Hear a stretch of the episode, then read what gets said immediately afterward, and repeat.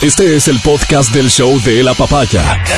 Bienvenido a la experiencia de escucharlo cuando quieras y donde quieras. Aquí da inicio el show de la papaya. Comenzamos. Este es el show de la papaya. Hoy es jueves, ¿verdad? Es el jueves 9 de diciembre de 2021.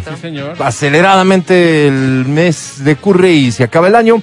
Y deseamos una vez más de corazón que este sea un buen mes para todos ustedes. Gracias por escucharnos allá en Riobamba, en 89.7. Riobamba tiene alguna, algún sitio específico en donde se coloque de forma, no sé si por parte del municipio o de alguna autoridad, algo en relación a la Navidad.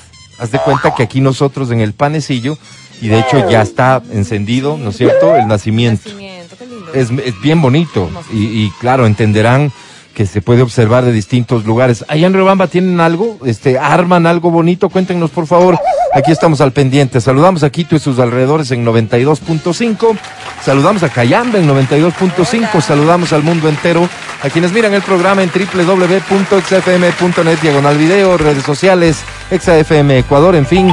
Gracias por escucharnos. Eh, en Quito, concretamente, el fin de semana que estábamos de fiestas, se produjo un, un anuncio muy importante para nosotros, para la ciudad, y que tiene que ver con el respaldo, vamos a plantearlo así, del gobierno para que el metro entre en operación lo antes posible. Esto tiene que ver con garantizar de alguna manera los fondos que se requieren para que eh, eso, para que la operación pueda darse y para que lo que el, el proyecto estaba concebido se pueda terminar de ejecutar, es decir, la ampliación en qué tiempo será, ya veremos, pero la ampliación del servicio del metro hacia el norte de Quito, más hacia el norte de Quito, que es lo que entiendo estaba, estaba previsto desde el inicio. Claro, los quiteños decimos, sí, chéverísimo, ¿no? Y sobre todo la gente que vive de eso, por esos lugares dirá, ojalá algún día.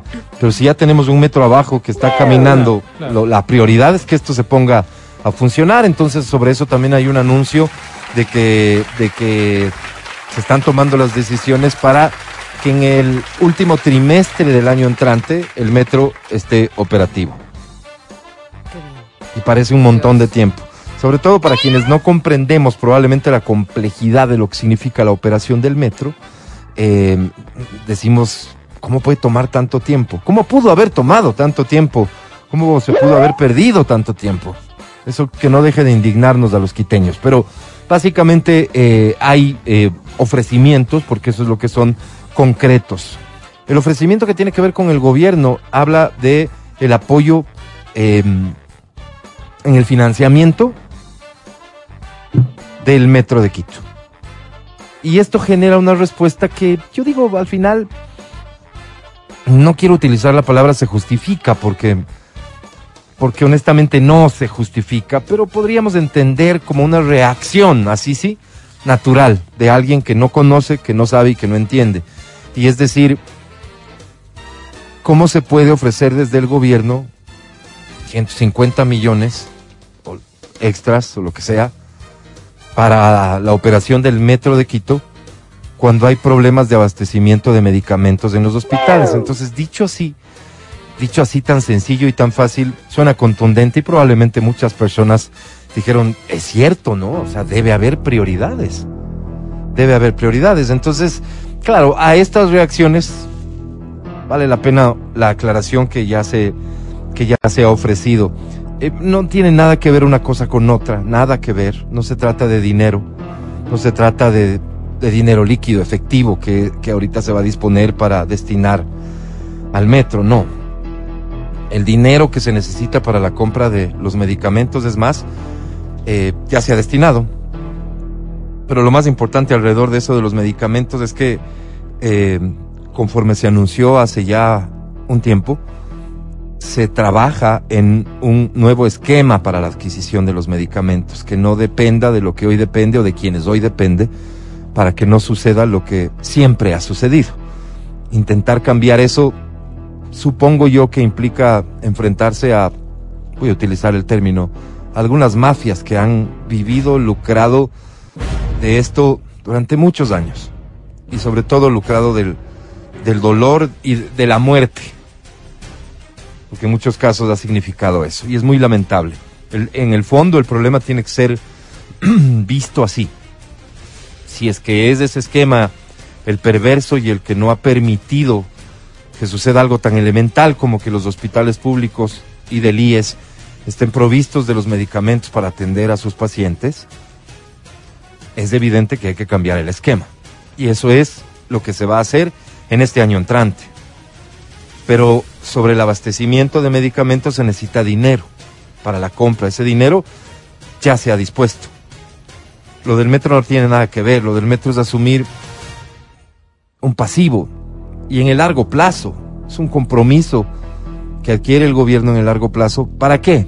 De otro lado. Para que esta ciudad no tenga semejante elefante blanco bajo tierra.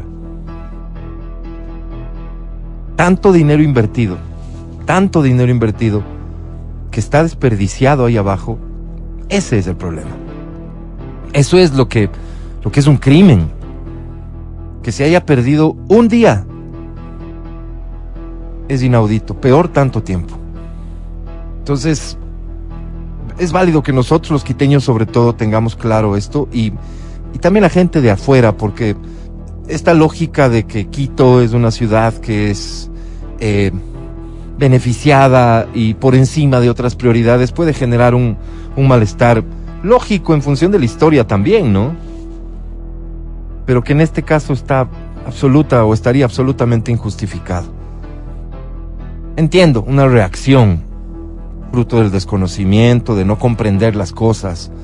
Entiendo, entiendo y quiero pensar que las personas que han expresado esta preocupación son personas que justamente han estado al pendiente de estos temas, de la provisión de medicamentos, que les duele ver la, la realidad de muchos pacientes que asisten a los hospitales públicos y que no encuentran los medicamentos y que tienen que, del dinero que no tienen, buscarse la manera de adquirirlos de ellos mismos.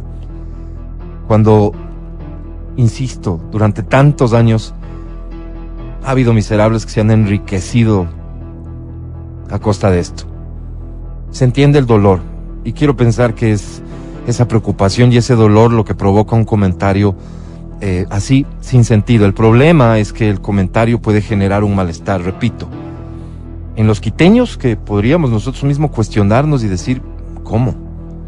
Pero imagínense las personas de otras ciudades, del resto del país, que pudieran entender así las cosas, que pudieran decir, a Quito se le va a, a, dar dinero para su metro y no hay dinero para esto o para este otro. No, no es dinero. No es dinero. Se asume un compromiso. Y por supuesto que el Estado está respondiendo a una necesidad imperiosa de esta ciudad. Ese metro no puede seguir ahí abajo. Pero claro, así digo, sin servirle a la ciudadanía. Esto pasa sobre todo por las decisiones que se adopten en el municipio de Quito, en la empresa Metro de Quito, y ojalá pronto este, podamos conocer ya a ciencia cierta cuál va a ser la empresa que opere y cuáles son los compromisos que esa empresa asume en cuanto a fechas y demás. Podamos conocer todos los detalles sobre la operación del Metro de Quito. Por la cantidad de plata que está ahí y por lo útil y a estas alturas indispensable que es el Metro de Quito. Son las 9.19. Buenos días, Matías Dávila. ¿Cómo estás? Amigo querido, Feliz jueves. ¿cómo estás? Feliz jueves también. Buenos días. Ya sabes que quisiera, yo quisiera, alguna vez les había hablado aquí en la radio acerca de el Estado de la Nación, que era este, este organismo público-privado de Costa Rica, donde, donde no había cómo hacer inversiones si no estaban justificadas y donde todos tenían responsabilidad, es decir, no podías plantar un árbol, pues decías, yo quiero plantar un árbol aquí, porque a través de la plantar ese árbol voy a conseguir esto, esto, otro, esto, otro, esto. Y si eso no se daba, pues ese funcionario tenía problemas. Tenía, y tenía que responder por ese dinero porque era dinero público. Entonces, yo sí quisiera saber a quién le debemos la demora. ¿Me entiendes? Incluso para no votar por ese otra vez. Porque el día de mañana, ese o esos se vuelven a presentar y como no tiene nombre esta, esta, esta inoperancia. Y te doy toda la razón. Ni en tu cabeza ni en la mía, y me imagino que en la de nadie está claro a quién le debemos Claro. semejante demora, Claro. semejante perjuicio. Claro, entonces, sabiendo a quién le debemos, pues podemos tomar las medidas correspondientes, porque es fácil, pues, echar la pelota, y tú sabes que con la, con la capacidad brutal que tienen los políticos para, para salirse del paso, pues unos dirán una cosa, otros dirán otra, y quedará perfectamente lavada su imagen. Y como en este país es un país de incendios, el día de mañana salta otro incendio y te olvidas totalmente de lo que pasó. Sí, yo, yo intento que esto del metro no, no, no pase. Y por eso cada vez que puedo o hay un motivo me refiero a esto porque a Claro. mí sí me da mucho dolor. Claro, y si nosotros vemos atrás nomás, nosotros vemos atrás y nos acordamos de cosas que pasaron en, en- en la historia reciente, decimos, oye, ¿qué pasó con esto? ¿Te acuerdas que se hablaba de los hospitales? ¿Te acuerdas que se hablaba de las bolsas de cadáveres? ¿Te acuerdas que se hablaba de los fideos sin gluten? ¿Qué pasó con eso? Mm, Después ya llegó la siguiente cosa, y después la siguiente, y después la siguiente. Entonces, es una...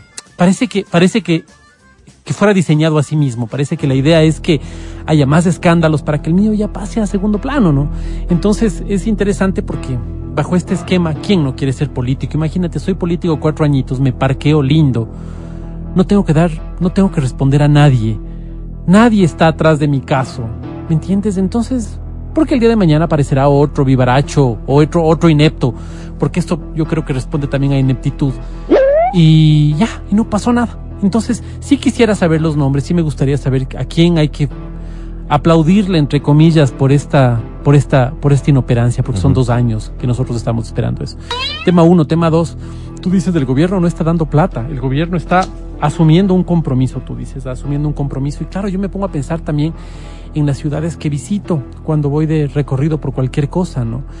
Pues, tranquilamente la persona que está escuchándonos, como llegamos con nuestra señal a Chimborazo, la persona que está, no sé, pues en cualquiera de las ciudades chiquitas dice, ¿y por qué no asume también el compromiso para la escuelita? Mira, no podemos entrar a clases porque no hay agua. ¿Por qué no asume el compromiso para otras cosas? Entonces, eh, bien hacía mi amigo que te conté algún día, de decir que en este país existen dos ciudades, la una que se llama Quito, guion Guayaquil, y la otra que se llamaba El Resto. Porque nuestra, la lógica del resto es tan diferente a la de nosotros. Oye, ¿no? hay un drama con el agua que acabas de mencionar. El agua. Que para nosotros es un tema, damos por descontado. Y contadas las ciudades del país que tienen el servicio de agua potable para cubrir sus necesidades como nosotros aquí en la ciudad. de Imagínate que- Contadas. Imagínate, imagínate- servicio básico elemental. Imagínate, quiteños, vamos a otra parte y creemos que podemos abrir el grifo y tomar agua. ¿Por qué? Porque el agua de nuestra ciudad tiene calidad. ISO, pues. ujú. porque nuestra agua es, pucha, tiene una calidad impresionante. Y creemos que en todas las ciudades pasa lo mismo. No, no solo que no pasa lo mismo, sino que no hay el servicio. Entonces, las, las circunstancias que vive muchas de las personas dan toda la, o sea, te- yo les doy toda la razón cuando dicen, oye, ¿por qué asumes esa cantidad de dinero para una obra como el metro? Y yo me pongo a pensar, y aquí sí dejo ver mi ignorancia, ¿Cómo se planificará el tema de costos, no? ¿Cómo será el tema de costos? ¿Cómo dirás vos, a ver, voy a hacer una obra? Y yo, yo, ¿sabes por qué lo planteo? Porque en empresa privada hacemos así, pues. Me voy a meter en un negocito, verás, voy a comprar una, una, una, un carro para hacer hot. Ese carro cuesta mil dólares, ¿sí? En pagar a la señora son 400 dólares que venden los hot dogs y en armarle con todas las vainas cuesta 300 más. Ajá, son ajá. 1800. El día de mañana, no sé, de tu experiencia, no sé qué me podrás decir, pero yo no sé si el día de mañana, el- en el segundo mes de operación, resulta que no ha costado 1800. Ha costado 3600 del carro. Y, en el mo- y, y- y según va pasando los meses, oye, no son 3600. Subió a 4000 el costo de operación. Ahora está en 4600. cuatro- Yo no sé si pase así. Sí, me imagino que es tan grande la obra y son tan grandes las obras que no se podrá calcular el centavo. Pero cuando se planificó esto, ahora necesitas que el gobierno te dé plata porque ya no te alcanza, pero sí. No, no, no se planeó desde el principio que iba a costar tanto. Sí, Hay eh, estos lo- lo costos del- de ajuste y no sé qué vainas. Esto es entonces un tema menor, verás, te respondo. Eh, el tema del metro y de lo que se habla en realidad es, eh, había un presupuesto para eh, lo que existe hoy como metro. Pero la planificación del metro decía que podía existir una siguiente etapa. Y no sé si solo una o varias siguientes etapas para que el metro siga abarcando más territorio. El ofrecimiento del gobierno tiene que ver con eso, Claro. ¿ok? claro. No, no con la obra claro, como, como la, la que ya está, digamos. Claro, entonces yo, yo recuerdo, eh, igual no, cuando yo era niño mi mamá me decía así, no, Verás, te voy a dar un- unos patines, te voy a dar en Navidad, te voy a dar también una, una raqueta de tenis, te voy a dar, y me ofrecía tantas cosas que de repente era noviembre, verás. Mm. Y no, no me compraba nada. Decía, bebé, mamá, aunque sea un par de medias, pero dame algo, pues, para Sí. poder ver, para poder saber que vas a llegar en diciembre. Y hasta diciembre me había olvidado, ¿me entiendes? Ya no sabía qué me había Una ofrecido, pena, ¿me que, una pena que le vendes a tu mamá así. Pero en este caso no funciona así porque lo que haces es suscribes acuerdos. Lo que, te no, digo, lo que te digo es, no, no y- es que lo asuma un compromiso, ya Sí, verás. lo te yo, digo yo- es- yo te cumplo eso. No, no, no. Esto lo que, es lo que te digo es, bastante más lo formal. que te digo es que para nosotros, en este sentir, si ahorita me dices que va a llegar a Carapungo, Ujú. a lo bestia, pero ni siquiera puedo cogerle de- desde la, desde la Labrador al Amazonas. Lo que te dije. Entonces esto pasa por algunas Claro, cosas. claro, y, claro. y lo que vos mencionas no es un tema menor, te decía. Este, hay un término, y, y- y saludo a Adri, saludo a Vero. Hay un término que fue este, creado en el famosísimo esquema de contratación pública que diseñó Correa. Es un término que hace relación con, haz de cuenta, los costos extras que puede existir en una contratación. Ojalá que alguien que lo tenga presente me, pueda refrescar la memoria. Y resulta que se dieron contratos. Vamos a construir la canchita de fútbol. El concurso, si es que había concurso, el contrato se hace por 100 mil dólares. Eso cuesta la canchita de fútbol. El rato de liquidar la obra se liquida por 500 mil dólares. No estoy exagerando. El monto inicialmente en el que se determinó el costo de la obra, en muchos casos y en obras bien importantes, terminaba siendo insignificante frente a este ajuste. Y yo te pregunto, ¿lo mismo Sí. pasa en empresa privada? Estoy seguro que no. O sea, Así de simple. o sea, Así de simple. o sea, el momento en el que Debe tú haber, debe haber estos pequeños costos de ajuste Por que supuesto, sabes que no pues. calculé el cable es para lógico, la consola, pero, chuta, pero no. ¿qué es lo que nunca podría suceder? Exacto. Porque simplemente sería admitir que detrás de quien planificó, presupuestó y demás estaba alguien que no tenía ni la menor idea. Jamás en una empresa privada van a venir a decir, vamos a hacer la adquisición de computadoras. El no presupuesto que se requiere es 10 computadoras, mil claro. y de pronto la factura llega por 100 mil. Esto es algo inaudito y que el país entero tiene que rechazar, pero repito, repito, estas cosas, estos modelos, estas ventanitas, estas licencias para que los contratistas con los administradores de los contratos del dinero tuyo y mío se puedan dar, es parte de todo, de todo este diseño y sistema de contratación pública que fue creado en el tiempo de Correa. No, pero perdóname. No, no, Eh, así es. Perdóname, mira. Yo me acuerdo en la administración de Paco Moncayo. Había un redondel en las Shiris y Naciones Unidas. Sí. Y este para mí es uno de los... Porque yo pude verlo, pues. Para mí es uno de los ejemplos que marca un poco la forma en que se administra aquí, ¿no? Desde Sí. lo público. Había un redondel en la mitad. Resulta que le ponen bonito al redondel. Le ponen una cerca, le ponen bonito. Un mes más tarde sacaron el redondel de ahí. ¿Para qué pusiste la reja entonces? Sí, sí, no, no. ¿Para no. qué le pusiste bonito? No tiene nada que ver lo que, lo que, lo que tú me dices con lo Sí, que yo lo te que estoy diciendo, estoy porque diciendo es que, que han es- habido excesos, abusos de todo tipo a lo largo de toda la historia respecto del dinero público en cuanto a obra pública, eso es innegable. ¿Y, y cómo solucionamos eso? Es el punto, ¿me entiendes? ¿Cómo solucionamos eso? ¿Cómo, ¿Cómo ponemos a la gente buena arriba? ¿Será Sí. que las mafias son tan perniciosas que no permiten? ¿Cómo se hace? Sí. Porque como ciudadanos nos sentimos tan impotentes y decimos, oye, y ahora, Sí. ya está, pues, que robe, pero que haga obra, ¿no? Sí, Eh, yo, yo no, no, no me Claro. conformo con eso como Claro. ciudadano de ninguna manera. Eh, no, no, no creo que podamos elevar otra vez la conversación al, al, al, tema tan amplio y tan abierto. Pero si estamos hablando de obra pública, porque estábamos hablando del metro, primera aclaración, porque el Mati pone otros temas sobre la mesa, este ofrecimiento, este compromiso que adquiriría el gobierno eh, en, en el largo plazo, primero, no es dinero, no es que ahorita el dinero va a salir del, del poco dinero que tiene el gobierno y decir, tomen, aquí está, terminen su metro, felicidades, Quito. De ninguna manera es así, de ninguna manera.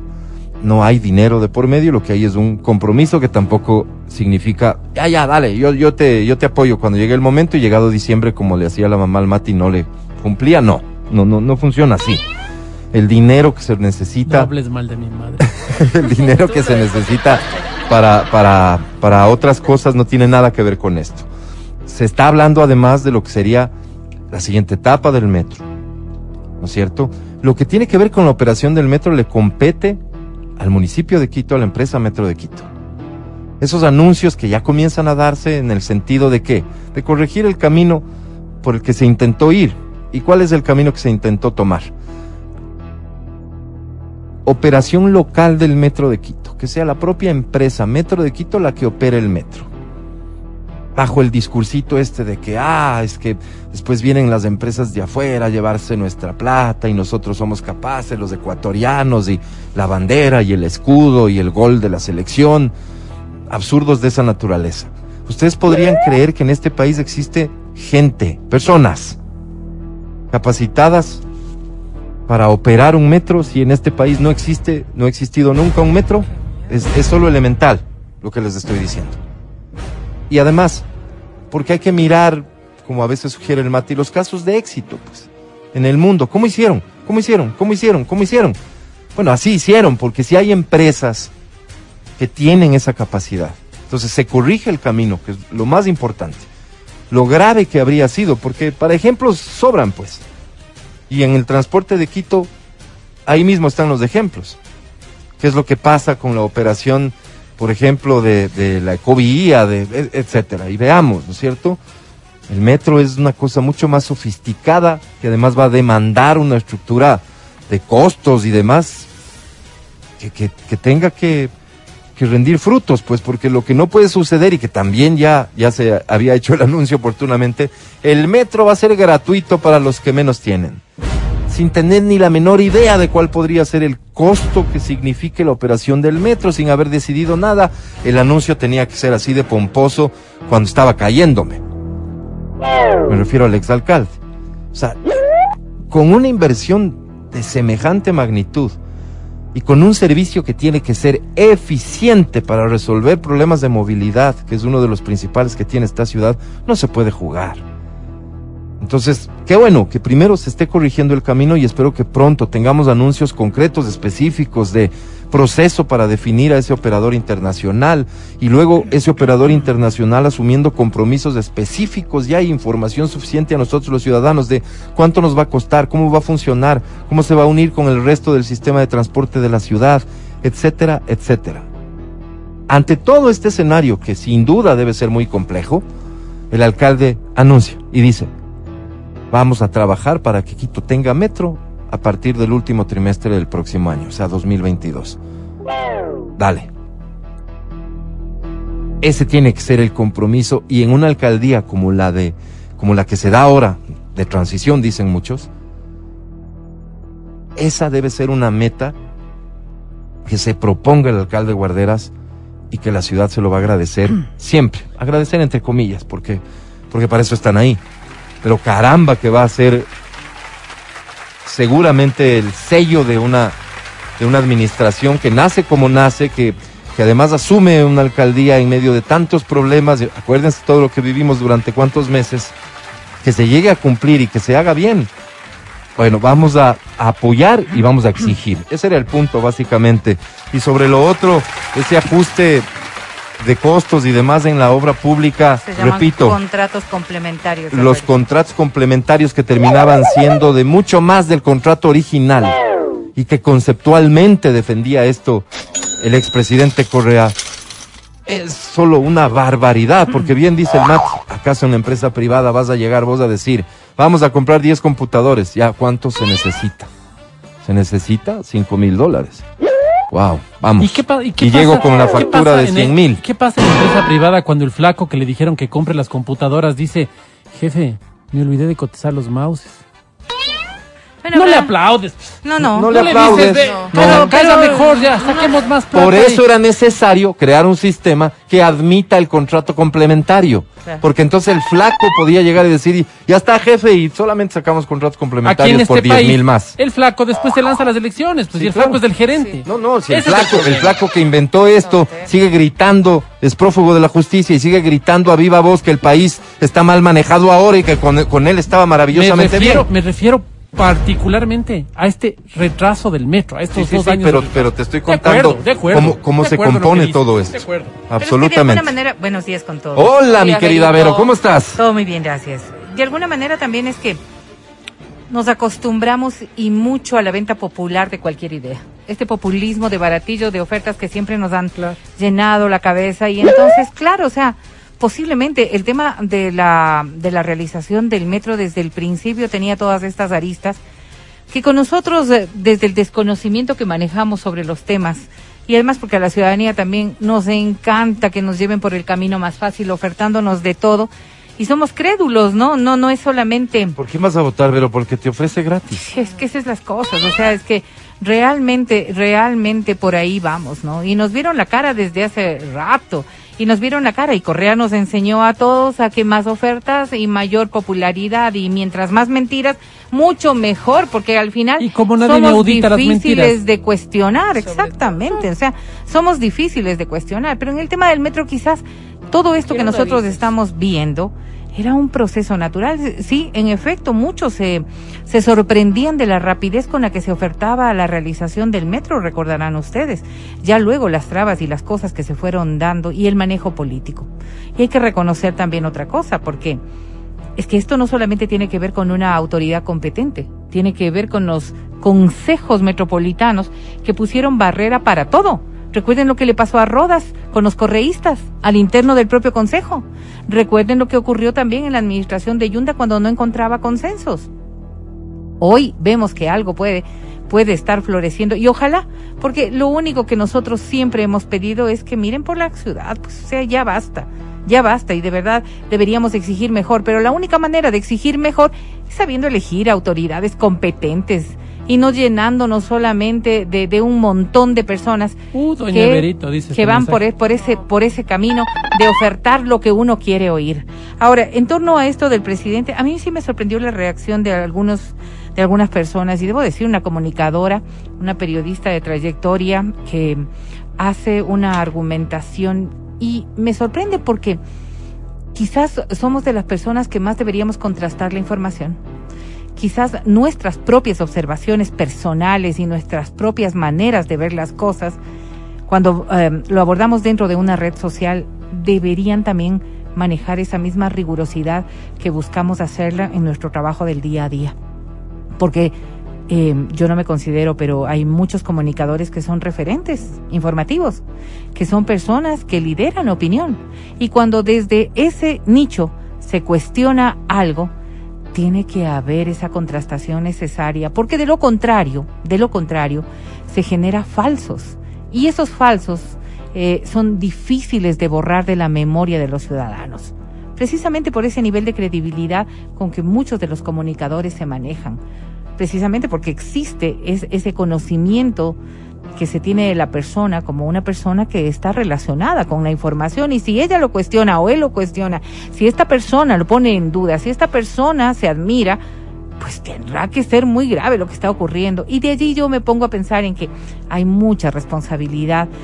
Yo digo, si, si, no sé, pues si, si Matías Dávila, si Pedrito, qué sé yo, cualquier cosa, Verónica Rosero se Saludos, pronuncia, quizás no tiene pues esta, esta trascendencia tan grande. Y eso que Matías e- es un referente para un montón de personas. Pero, pero cuando alguien maneja otros niveles de comunicación, sí se debe tener un poquito más de responsabilidad, porque sí, sí, sí cuestiono, por ejemplo, todo el hilo de, de este, de este tuit que fue publicado, como otros tantos que fueron publicados, y que claro, la gente sin mayor conocimiento de lo que sabemos, y, y viene el otro tema, ¿no? También es que hemos fallado mucho en la comunicación. Porque ahorita ustedes han hecho un análisis de las cosas del metro y la verdad es que somos desconocedores absolutos de las cosas que han estado en torno a este proceso. Y lo hacemos solamente desde la conclusión ciudadana. Pero eso es que quizás es que han fallado los organismos también en dar a conocer la realidad de todas las cosas que han estado pasando. Y allí las autoridades son las únicas responsables de que el ciudadano también se entere. Campañas informativas con clari- claridad de lo que está ocurriendo sin lavarnos el cerebro y sin seguirnos mintiendo respecto de las cosas. Y una ciudadanía que sepa aceptar la verdad. una ciudadanía que no reaccione de una manera negativa cuando alguien le viene a decir, ok, nos vieron la cara. Ok, esto está en esta realidad. Esto ha pasado por estos procesos. Y a esto le falta todo esto para poder ejecutarse. Y aquí nos robaron esto. Pero lo único que hacemos como ciudadanos también es simplemente protestar en ese momento y se olvidó el que le puso atención a la información. El resto ve, igualito le puede pasar por una oreja y salir por la otra. creo que hay un montón de responsabilidades conjuntas respecto de estos temas, ¿no? Y, y, ojalá, ojalá el anuncio hecho por el presidente de la República en las últimas horas, esta, eh, eh, en la sesión solemne del 6 de diciembre, nos permita realmente que hacia el tercer trimestre del 2022 Quito pueda contar con, con ese metro. Grandes obras han apoyado desde los gobiernos centrales y lo han hecho por distintas ciudades. Guayaquil ha sido una de las ciudades que más ha merecido el apoyo estatal y debemos recordar lo que pasó desde con el malecón. Quito se merece igual.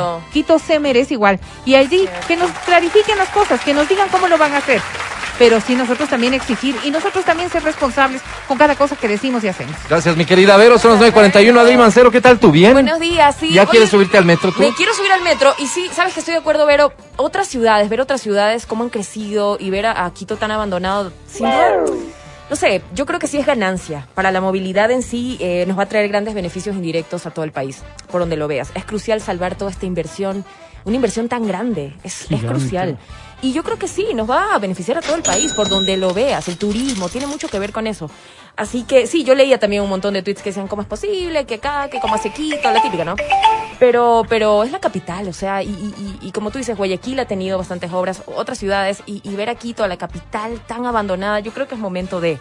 Sin embargo, no hay que olvidar que eh, esta irresponsabilidad de administraciones pasadas sí tiene que ser sancionada, ¿no? Porque es chévere que nos, nos ayuden con la sostenibilidad del proyecto, pero ¿dónde queda la irresponsabilidad de las administraciones pasadas? ¿Qué va a pasar con eso? O sea, eso es lo que me queda ahí medio. Totalmente, coincido con Mati, coincido contigo. Eh, ojalá, ojalá podamos, más allá de buscar la solución, y esto es lo de fondo, en también al menos conocer, saber quiénes son los responsables de las cosas que ocurren. Como bien decía el Mati, hasta para ya mismo saber si quiero votar por ellos, pero a conciencia de que son causantes de esto, de esto y de este otro, ¿no? El resto ya es decisión individual. Son las 9.43. Este es el show de la papaya. Muy buenos días. El podcast del show de la papaya. Con Matías, Verónica, Adriana y Álvaro. Me decían de Riobamba, quiero dar lectura. Es que ingresaron algunos mensajes en donde me estaban además desasnando sobre temas de contratación pública. Mil gracias. Los voy a leer con todo detenimiento y referirme a ellos oportunamente. En mi casa. Este, no, no, aquí, porque la responsabilidad está acá. Pero me estaban hablando de Riobamba, de qué pasa en Riobamba, quién enciende qué, este, y se estaban quejando además, porque parece que desde pandemia se perdió alguna bonita costumbre de ambientar algún espacio público con motivos navideños. Y la verdad es que yo creo que también hay que jugar desde las autoridades con el estado de ánimo de las personas y jugar en el buen sentido, es decir, motivarles y la Navidad siempre tendrá esa magia, pues, ¿no? Te guste o no, o, vivas la Navidad como, como vive la mayoría o no, eh, la Navidad tiene esa magia. Pon, pon, pon canciones de Navidad, por favor. Gracias. Disculpa, A esto me refiero, a que hay que ambientar con la Navidad. Me saltó la aguja. A ver, yo me acuerdo, yo me acuerdo haber vivido una Navidad en Loja. Y me acuerdo haber vivido esa Navidad cuando estaba de alcalde el Chato Castillo. Entonces eran como las 12 de la noche, ¿no? Entonces yo salgo porque me invitaron a tomar una cerveza, no sé qué, me acuerdo, daba clases ahí. Y fuimos a tomar la cerveza y ya iba para el hotel. Cuando veo unos trabajadores ahí colgando unos renos medio feos ahí en la calle.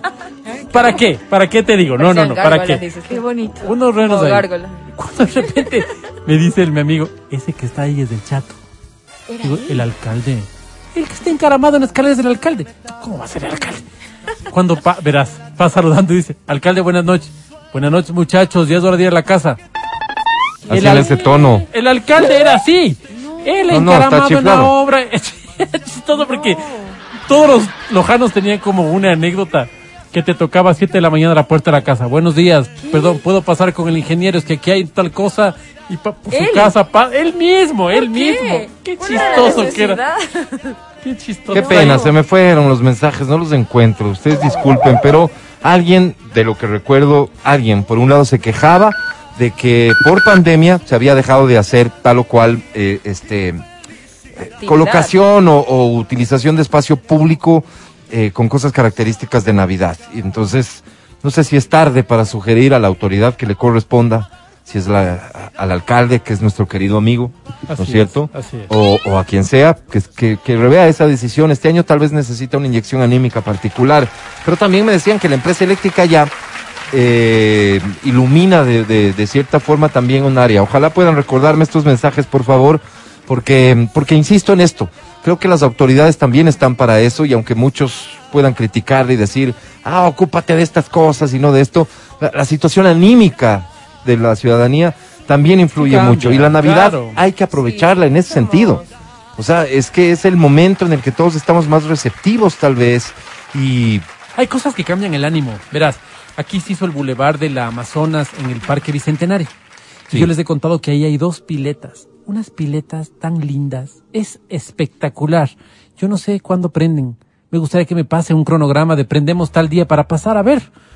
¿De cuándo en O sea, lo cierto es que cuándo les no les- prenden? ah, ok. ¿De cua- Entonces me muero de las iras porque digo, para eso están ahí. Si lo lindo es ver el agua, ¿no? Como, Y los niños, es chistoso porque los niños pasan por abajo, se van mojando, se toman fotos, pero prenden cuando les vienen gana, no sé cómo sea el, no sé a qué ¿A qué responda hora la cosa? ¿me entiendes? Claro, y deberían, deberían estar permanentes. O ¿no? pasen los horarios, vea, Matías.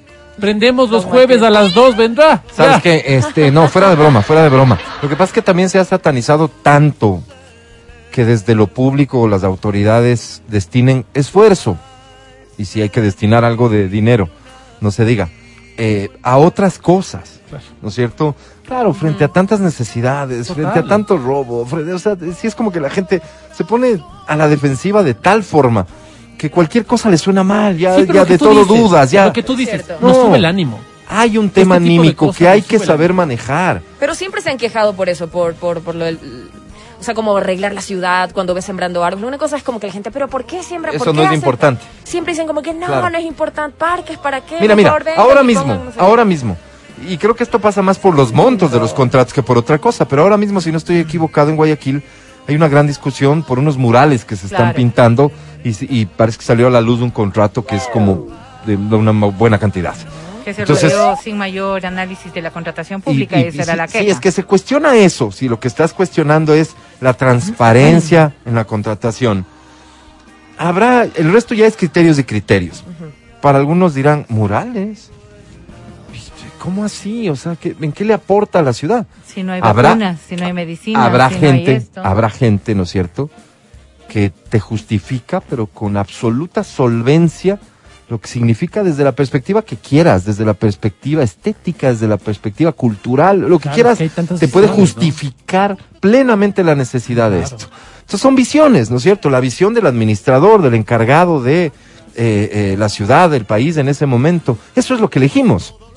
Eso es lo que elegimos, justamente. Entonces, el problema se da cuando de pronto está en el cargo alguien que cuestionaba esas cosas y que cuando llega al cargo las realiza. Entonces, esa incongruencia como que no tiene mucho sentido. voy- Si mañana aparece un candidato a la alcaldía de Quito, que espero que no sean muchos esta vez, pero aparece un candidato con una Ojalá propuesta basada pocos, por ejemplo, en lo cultural, ¿no es cierto? Que yo veo que este es una un reclamo, un pedido de mucha gente, de que utilicemos eh, lo que Quito tiene a su favor, por ejemplo, en el casco colonial, Claro. en temas turísticos. Vamos a, vamos a, a- a- a- este sea nuestro objetivo ciudad. Esa es su propuesta, no sé quién vote por él, versus, como decía Lavero hace un rato, ¿no es cierto? El charlatán que viene y le dice, ah, no, es que conmigo el metro Pero llega mil de punta a punta en un año y es gratis. Entonces, ahí tienes, ¿no? Te lleva de Otavalo a Machachi, me dijeron. Ahí tienes. Ahí tienes. Es- esos son a veces los, acuerdo- los problemas. Yo me acuerdo cada vez que, bueno, más bien, no solo me acuerdo, sino cada vez que estoy en Guayaquil. Oye, Guayaquil, yo, yo no salgo del malecón. No Me salgo. encanta, ¿no? Le siento Lindo. tan mío. Me encanta, me encanta. Cada cosa que hay. El, el, una obra súper bien pensada. Tienes comida, tienes, tienes Además, la, locales la para- limpieza para de comprar, todos los días. Oye, tienen una cuadrilla de personas desde la madrugada limpiando, manguereando. Sí. Vos ves las iglesias orinadas y dices, no es tan difícil. Claro, Escoger al mismo señor, llamarle, vea flaco, vengo un ratito, de manguereando aquí también. Sí, lo mismo, ¿me entiendes? Tan bonito. Mi papá me contaba y me decía, verás, no te imaginas, pero eh, eran las, me acuerdo, cuatro de la mañana, estaba en un hotel en Bulgaria, en Sofía. Dice, eran las cuatro de la mañana y oías, ¿Chuta, ¿qué es? Sales y tenías una cuadrilla de mujeres con escobas poniendo detergente en la, en la calzada, limpiando, limpiando, limpiando para que esté reluciente. Entonces dices, ya, no lleguemos a ese punto de exageración, no hay cómo. Pero Guayaquil nos está diciendo cómo hacer. Así nomás. Algo hay que hacer, algo hay que hacer. Me preguntan acá que qué pasaría, justamente lo mencionábamos, con el nacimiento del panecillo, Vero. Ya está debería prendido. estar iluminado en la noche. Pues fíjate, Pero ya sí, está aprendido desde ayer, esta víspera. Ajá. de hecho ayer, ayer el Lo que normalmente se hace, ¿no? Desde acaba fiestas de Quito ya- Exactamente. ya Posterior a las fiestas de Quito es el inicio de todo. Ya lo puedes ver esta noche súper iluminadito, Y no porque el alcalde ya, ya lo no inauguró, solamente Bueno, ojalá sino colabore el sector. Que es otro problema, ojalá colabore el INAI, porque en este país parece que todos nos queremos Confabulan, ¿no? Perdón, pero ¿qué tiene que ver? Vamos ¿Qué con música, las por nubes favor, esta ahí, discusión pues, ya que la he no visto. puedes ver nada, protesta con San Pedro, pues ¿qué tiene que ver el INAMI? Estás escuchando el podcast del show de la papaya de Exa FM. Seguimos con el show de la papaya en Exa FM. Ahora presentamos Y llegó el momento de la reflexión y el respeto a la cabina naranja. Todos de pie, porque está aquí la sensei de la papaya.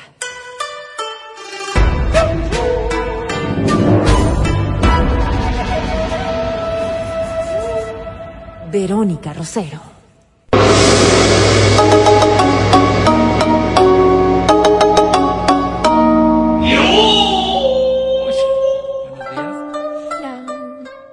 Hola, Vero, buenos.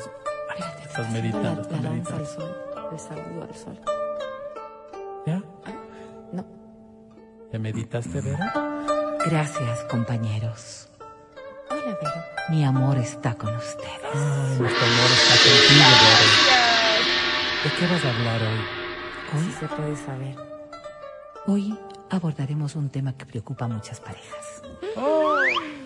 Razones por las que dejaron de tener relaciones sexuales. Oh, qué linda forma de dañar. Tiene nombre y apellido, ¿no? A veces. Y la verdad es que quizás de las cosas más importantes que se puede dar es entender que la vida sexual puede tener altibajos. Estos altibajos que afectan y que vienen desde lo emocional de las personas. Siempre hemos dicho que la sexualidad es un ámbito integral y atraviesa todo el día a día del ser humano.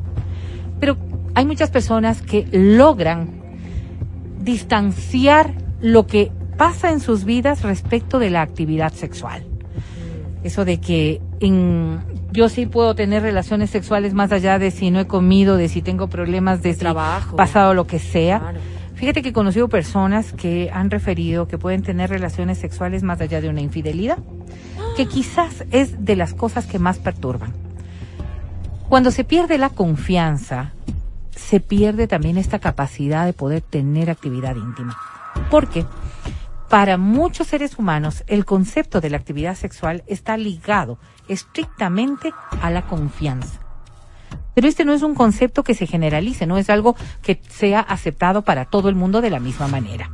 Y por eso es que cuando nosotros hablamos de razones por las que puedas dejar de tener actividad sexual, son tan, tan grandes como las razones por las que tú te enamoraste de una persona. Son tan variadas y tan personales que vale la pena que tú vayas haciendo una introspección de qué es lo que te motiva a no tener relaciones sexuales. Pero sí hay cierto tipo de investigación que demuestra que hay como causales que pueden ser más generalizadas. Y decía yo, lo primero, la confianza. Cuando se pierde la confianza en la otra persona, podría verse afectada directamente la actividad sexual, porque la falta de confianza genera una ansiedad que podría afectar el desempeño sexual. Entonces, claro, si tú, si tú estás pensando, puede ser que tu cuerpo tenga una reacción natural, y voy a ser muy clara y muy puntual. Es decir, puede ser que el hombre tenga una erección. Y puede ser que la mujer también tenga la lubricación, porque fisiológicamente los cuerpos responden. Pero sabemos que el cerebro está ligado directamente al control de la actividad sexual. Por eso se habla de que el cerebro es el órgano más importante del sexo.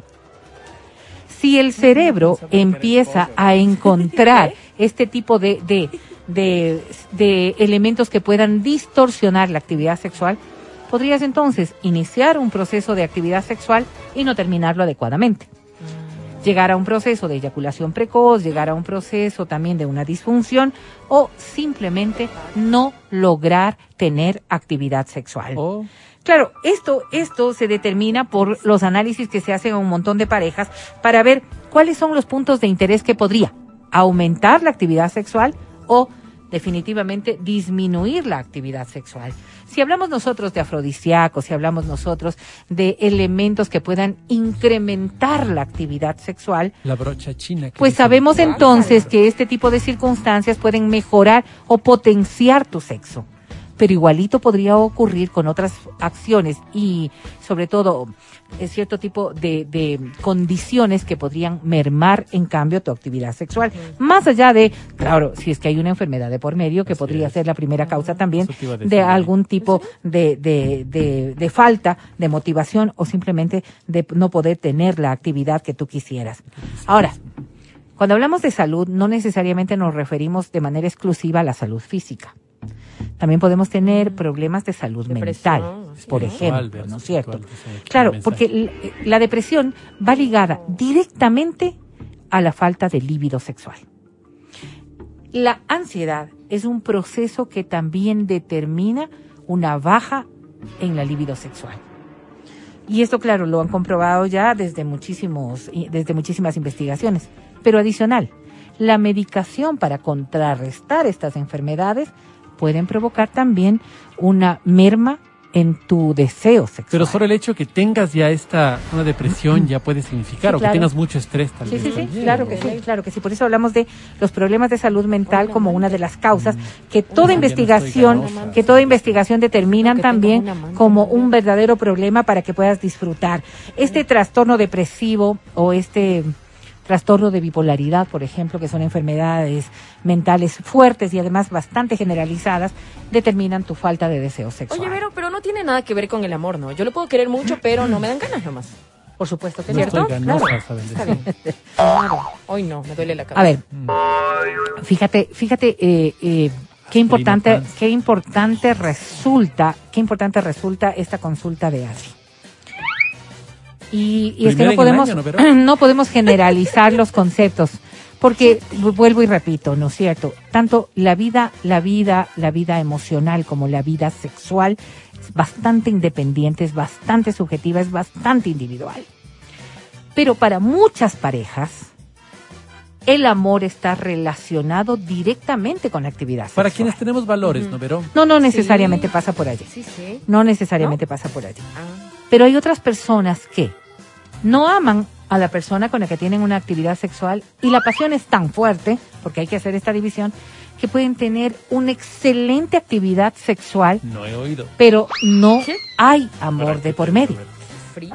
Para otros, en cambio, si no hay amor, no hay motivación suficiente para tener actividad sexual. Así debe ser. Y lo que decía Adri, Eso pudiendo haber muchísimo amor, la actividad sexual dejó de ser o de tener tanta trascendencia como la tuvo o nunca tenerla. Porque eso es parte del quehacer de las parejas. Aquí lo único que importa es que cuando dos se unen, encuentren puntos intermedios que puedan llevarles a sus propias satisfacciones. O porque hay un tercero también puedes pensar, ¿no? Que es lo típico que es lo primero que se te viene a la mente. Es como, ah, no quiere estar conmigo porque de ley ya tiene otro o tiene otro. Y claro, y este ¿Cierto? tipo de, inse- de, de- de preocupaciones Sí. podrían darse por lo que yo decía en inicio, la confianza. Confianza. La confianza. Cuando se quiebra la confianza, ese propia tipo de cosas eh, pueden ocurrir. Pero también por el autoestima. Porque quizás esta otra persona no te ha dado ninguna motivación como para que tú puedas pensar que hay un Claro, tercero ¿no? o una tercera de por medio. Y tu propio, tu propio eh, autoestima podría determinar que tú te pongas en sospecha todo el tiempo. Esos son problemas O- que hay que resolverlos de o- desde otro ámbito. O autoestima en relación al físico Ta- también puede por ejemplo, ser, ¿no? muy bien dicho, Sí, Mati. sí, sí, sí, sí, es cierto, es cierto. Cuando no nos sentimos bien con nuestro propio cuerpo, este tipo de cosas ocurren. Y no voy a hablar exclusivamente de las personas que tenemos unos kilitos de más. Hay personas que, en carencias, por ejemplo, ¿no es cierto? Que porque, porque valoramos las cosas desde la pr- propia perspectiva de cada uno de nosotros. Es decir, no tengo el busto que quisiera. Te ves algo siempre, ¿no? No tengo, Sí, sí, sí. no tengo los glúteos que quisiera, no tengo la cintura que quisiera, no tengo, La pareja qué que sé yo. quisiera, hay casos también, No, la pareja que Por ejemplo, en el caso habrá muchas personas que digan, no tengo el tamaño que quisiera. Como tú. Bueno, Entonces, claro, todas estas cosas pueden ir afectando porque lastimosamente vivimos una realidad distinta. La actividad sexual se ha expuesto mucho y el, y el quehacer diario está ligado muchísimo a la actividad sexual con estos, sobre todo, estereotipos que hemos ido Esas manejando respecto de lo que Sí. debería ser. Y este debería ser, este supuesto ideal que nos vamos formando, está muy alejado de la realidad diaria de cada uno de nosotros. Lo que pensamos que podría ser llamativo para la otra persona no es así. ¿Pero qué me dices de las personas, por ejemplo, que más bien con cuerpos esculturales, con cuerpos, se nos ve únicamente como trofeos, ¿verdad? ¿Nos? Perdón. También ¿Dijiste senos? Y fíjate que una persona, una uno le persona, pierde como el gusto se porque les- dice, uy, yo soy para ella solo un trofeo, ¿no? Solo un... y podría pasar por lo que yo decía antes, Mati, porque para ti lo importante es que haya otro nivel de identificación, que haya amor, que haya otro tipo de sentimientos y que no te vean exclusivamente como esto, ¿no es cierto? Como, como un trofeo sexual. para poder eh, lucirlo o para poder Así simplemente es, satisfacerse. así es, así Sí, es, así sí, es. sí. Pero sentimos que no hay, no hay también una verdadera conexión con la pareja. Y este es otro aspecto que también merma y mucho la actividad sexual. Cuando esta conexión con la pareja dejó de existir o no es lo que tú ansiabas. ¿Cuántas personas, y fíjate, esto hay una, hay una mm, gran discusión que se da en muchos, en muchos sectores, hombres y mujeres que piensan que después de la actividad sexual, por Sí, ejemplo, tabaco, debería haber tabaco. algo más de intimidad afectiva. Así es. Y para otras personas, esta de la intimidad afectiva no es necesaria. Mm. Pero asimismo, para unas personas tiene que haber una intimidad previa a el acto sexual, Claro, una intimidad de, de comunicación, una intimidad es caso, afectiva, estas Sí, cosas que se pueden dar. Y hay personas que dicen, ve, yo me desconecto cuando va a haber actividad sexual, Yo al punto que me voy a bendecir, Vero. no, no, eso no. Al punto en que podría sentirse que tras una discusión podrían tener una buena actividad sexual y no ha pasado nada. Hay otros que después de una discusión no quieren saber nada, Nada. de este proceso de intimidad, porque las relaciones emocionales que se dieron en una discusión fueron tan altas que afectaron directamente a las ganas, al deseo, a la libido, a esta posibilidad de tener esta intimidad que implica el acto sexual. Ahora, otra de las cosas que puede arruinar también es el peso de las rutinas. Y no me refiero exclusivamente decir al peso de la rutina sexual. No es que hacer lo mismo en el ámbito de la sexualidad No. es la exclusivamente misma, lo que la cansa, sino pues, las rutinas que tenemos en nuestro propio eh, día a día. Los mismos problemas en casa, las mismas circunstancias generalizadas, los problemas que podemos tener con nosotros mismos, como con nuestros hijos, con nuestra pareja, con el trabajo, con la todo. Cuando el peso de las rutinas se vuelve tan inmanejable, puede afectar directamente a la actividad sexual. Más allá de que tú quieras, hay pesos emocionales que no sabemos cómo sobrellevarlos. Por eso que la depresión, la ansiedad y estos problemas emocionales de los que hablábamos antes podrían determinar que tú simplemente ya no quieras tener actividad sexual porque dejó de ser el espacio que te cambiaba la tónica del día a día. Lo otro pesa más. Oye, pero hoy se habla más de temas de sexualidad. Hoy creo que muchas parejas comprenden, hombres y mujeres comprenden la importancia de sostener una vida sexual saludable, activa, este, en fin, placentera, Saludable. Mm, placentera, segura, en fin. Esto en medio de los problemas, de, de- de la depresión, de la falta de ganas, pero de otro lado la presión de Me cumples porque sé me que cumples. sé que esto es bueno, sé que esto puede salir bien. Puede llevar en cambio a una dinámica de un sexo de, de favor, de un sexo de, de compromiso, cumplir mi rol, este Aquí se hace eh, el en amor fin. a las 8 contigo y eso sin qué ti. tan bueno puede ser. Al final lo están haciendo y digamos que lo disfrutan porque el momento se disfruta. Esto es físico. de alguna manera se, se relaciona con esta ansiedad del desempeño. Eh, eh, esto ¿De qué te forma provoca- se relaciona? A ver, De varias, Álvaro. Sí, sí. cuando, Sí. cuando tú piensas que la actividad sexual puede solucionar los problemas, ¿no es cierto? Entonces tú le estás poniendo en una responsabilidad que no es la que compete. No, pues, pobre sexo. Eh, y por, por eso deja de ser efectivo, Claro. por, ejo- por eso deja de ser llamativo. Pero ¿y si lo estoy haciendo porque, porque sé que es bueno, pero no tengo ganas? Pues entonces ahí hay otro graso error de, de No sé si les ha pasado, no sé. O por pagar un solo favor yo. que me ha pasado a mí, pero a veces me dicen, Cuando nosotros pensamos que pero- tenemos que necesariamente ser cumplidores, por eso yo te decía, Eso. por eso Sí. te decía, es de esta a- a- ansiedad por el desempeño. Tú tienes que cumplir. Es Y cuando te pones esto como una obligación, oye, eh, eh, es hasta sano el, el- el- el motivo, lo que, me, lo que me mueve a mí, porque yo no quiero agregarle otro problema a la relación. Es que, creo, que creo que es una mala Eso, concepción de lo claro. que es solución. Eso. Porque es que se a va a sentir rechazado. pues, no, si no, no, no, no, no, no. Ahí viene todo este Pero problema. si le bajas, ¿sabes qué, Adri? si ya bajas el- la frecuencia, ¿no es cierto? No es que una vez que le digas que no, ay, me, Claro, heriste. Mm. No, no, pues no, tiene que haber madurez. ¿En qué andará Pero si este, ya le yo, bajas la frecuencia, ¿En qué si, andará, digo yo? si ya ha cambiado las, formas, teléfono, los hábitos, hay un cambio. Déjame revisar. Que está motivado en todo lo que has hablado hoy. Y te das cuenta, porque por eso te decía, hoy se habla mucho de sexo. Creo que muchas personas están conscientes de que el sexo es, es algo que hay que cuidar también como parte de la relación. Y te esfuerzas. Y dices, no, no, voy a, voy a tener sexo por cumplir. No, no lo transmites así, evidentemente. Eso me pasó en A la postre esto puede ser ¿Qué? dañino. Absolutamente dañino. Absolutamente escenario. dañino con dos premisas, Álvaro. con una tía me Hablar de sexualidad eh, en el concepto en el que tú estás refiriendo no es hablar de, de sexo per se. No es hablar de cuál es la posición que te gusta o cómo quieres que lo hagamos. Hablar de sexualidad humanos, implica también todo este esta transversalidad que se da en, en el sexo. Es decir, cuánto me aporta, cuánto, me, sirve. ¿Cuánto me Y esto No, voy a ¿cuánto decirlo desde la manera más egoísta A que ver. pueda sonar. A ver, dilo. Vamos, ¿Cuánto me aporta a mí, A mí. Verónica Rosero, a mí, Matías Dávila, a mí, Adriana Mancero, a mí, Álvaro Rosero? Siempre pensamos que la actividad sexual tiene que ser un referente de dos.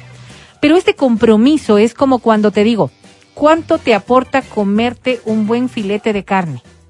Así te lo haya preparado la persona que amas con todo lo que Sí. te gusta, Sí, el provecho de ese pedazo de carne es para ti. es para ti. Claro. No hay más, no hay más. Yo siento satisfacción cuando la gente se sirve lo que yo Claro que preparo. sí, pero no- otro tipo de satisfacción. Pero tú no estás, a- no, no estás no sacándole de- provecho a esa. Exactamente. Ok. Ya. Entonces la actividad sexual Hablando es carne, exactamente lo mismo. Yo no quiero, yo no quiero tampoco ponerlo así en ese concepto tan, Pero- pero tan brutal bien. como el que lo hace Matías Dávila con un pedazo de carne.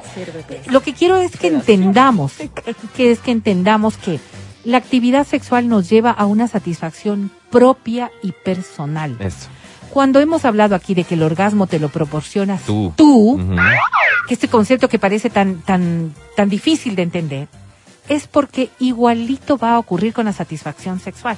Está muy bien que en esta relación de pareja procuramos que los dos tengamos satisfacción sexual. Y si mi, ac- mi actuación lleva a que el otro tenga satisfacción A sexual, hora, ¿no, Vero? es perfecto. Pero Egoísmo el coital, resultado, el resultado de esto tiene que ser que tú salgas satisfecho de ahí. Entonces, Entonces que llega, no llega siempre al con esta pasar. premisa. No, no, no, Que no no. siempre va a pasar, o sea. No, pues Lo obvio que no. yo llamo el A ver, pero síndrome del hijo único. A ver, ¿no? pues que yo, Espérame, no, espérame, yo no espérame, quiero que se confundan No, entre es que llegar al clímax Sí. y llegar al te orgasmo a decir a que- tener una ¿A satisfacción. qué se refiere la Adriana cuando dice Ya. que no siempre se va a dar? Claro. O sea, puede ser que tú tampoco orgasmo, lleves al orgasmo, tampoco llegues al clímax, Pero pero, la puedes satisfacción tener sí, una pues. satisfacción sexual. Eso siempre, pues. Sí, porque si no, no tendría. Y a eso es a lo, a lo que quiero llegar. Si tú te, te pones en esta condición de esta ansiedad por el desempeño del que yo hablaba, Sí. si yo pienso que tengo que cumplir porque mi pareja lo está Ah, por la razón necesitando, que sea. Ajá. ¿no es cierto? Y lo voy a poner así, muy generoso tú, porque Sí. mi pareja lo está necesitando. generoso. Posiblemente en la primera vez, pues dirás, ok, cumplí y no ha pasado nada. Pero esto va a generar realmente un círculo vicioso que a la postre va a llegar a la otra instancia de la que tú hablabas. Buscar Ya, o sea, esta, esta semana no van a ser tres. Porque les queda Esta semana va a ser dos. Claro. Y la próxima va a ser uno. Y no te luego va a ser quejes cada porque lo estoy 15 haciendo días. por ti. Exactamente. Ajá. Entonces, cuando vuelvo y repito desde el principio, cuando Pudiendo hablamos de fútbol, sexualidad, dormir, ¿eh? no estamos hablando de las posturas ni de las cosas Sí, sí. que sí se puede estar conversando ahora. Hablamos de sexualidad como e- esta madurez, pero- entrega, como esta forma Sí. de tenerla, una actividad que nos satisfaga a los dos. Entonces, si yo te digo a ti, sabes que, no sé, pero la libido mía se ha bajado totalmente y quizás es porque no me siento bien con esto, porque está pasando esto otro, porque... Y la otra persona no logra entender o no logra encontrar, quizás allí lo que está faltando pareja, es ¿no, comunicación. De ser y habrá que encontrar las formas Sí. como entendernos y autosatisfacernos también. Ajá. Por eso es que está muy recomendado, por ejemplo, en Ajá. periodos de sequía. De sequía. ¿A qué te refieres? No, no. Por O sea, ejemplo, como a- Como- Tú no vacas quieres flacas, tener vacas actividad sexual. Mi pareja ¿no no quiere. O tu pareja no quiere tener Ujú. actividad ¿Qué sexual. hago? Que no implica que no te ame, que no quiera Sí, sí, sí. tenerlo, Eso sino no que no puede Pero, pero, que- pero, Vero, es Pues- una conversación que debo tener con el tipo de ley antes de, oye, ¿por qué será que ya llevamos está como pasando? dos meses sin nada de nada? O A algo ver, así. ¿No? nosotros ahí empezamos a ponerle en otro nivel la sexualidad y ese es un gran problema. Ese Lo ponemos tan distante de nuestro. Perdón. Tú cuando, por ejemplo, le ves a tu pareja que dices, oye, no te estás afeitando, ¿qué te está pasando? Ah, no, si es que lo que Presta pasa es que tengo un grano aquí que no quiero lastimarme porque no sé qué. Déjame revisar O puedes decir, no sé, me siento así como deprimido y no me quiero afeitar. Tú hablas con esa naturalidad respecto de la barba. Sería feo que el que le el que dice eso que sea el hombre a la o mujer. viceversa. Ay, no, qué asco, claro. O, o viceversa, se anda Sí. afeitando, se anda perfumando. El No, teléfono. esa- Adri, no Patas, metas esa malicia de la el infidelidad teléfono. en esta Sí, sí, porque conversación. no, no tiene hace nada que ver, parte. no tiene nada que ver. Dame la clave de tu Sal de teléfono. tus traumas. Dame esas patas. Pero nosotros podemos hablar de todo y entender lo Sí. que está ocurriendo. Mi amor, usted sabe que yo, yo le conocí con bigote y no tengo No. problema, pero, Pero ya, usted pues, se mija, rasuraba, ¿se acuerda? Sí, sí, claro. Mija. Fíjate, ¿Qué le está mi hija todo? por ejemplo, le haces una deliciosa sopa de pescado y te dice. Ya me encanta, pero hoy no, porque la verdad es que estoy mal del estómago. Eso Y tú lo bien, entiendes, pues. y tú lo entiendes. Esto, No, me cumple. esa forma de mirar la sexualidad debería ser lo natural y lo sano. Ok. ¿Qué es lo que pasa cuando Adri eh, eh, emite este, este tipo de conceptos? Es que Troglodita. lo alejamos tanto de nuestra el cotidianidad que pensamos que lo puedo herir o me puede herir. ¿No es cierto? Puedo, puedo O sea, hacer no que él siendo. dude. No, la no es- sexualidad no está siendo parte de su relación. y eso es lo que tiene que volverse. Es un accesorio. una- tiene que volverse una cosa más cotidiana. ¿Por qué tiene que volverse una cosa más cotidiana? Porque una vez que lo entendamos así, esta puede, puede realmente mejorar y puede sobre todo superar estos grandes inconvenientes que sí se pueden dar y por los que dejas de tener actividad sexual. Fíjate, voy a poner un ejemplo que resultará muy doloroso para muchas parejas A ver.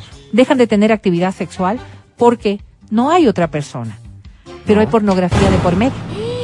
Y, o sea, lo que hay es masturbación que Por está ejemplo, reemplazando la actividad sexual. exactamente, autoestimulación propia que se da a través de la pornografía. ¿no, Horrible. ¿Cómo tú puedes decirle a esta persona, sabes que yo te adoro? Sí. Y lo disfruto cuando tengo contigo, Pero más disfruto cuando tengo Pero actividad pero sexual que a través de la, Pero ahí, pornografía. ahí hay un problema, pues. Por de la supuesto, persona que está- Por supuesto, pero si yo no tengo la confianza como para poder hablar de la sexualidad.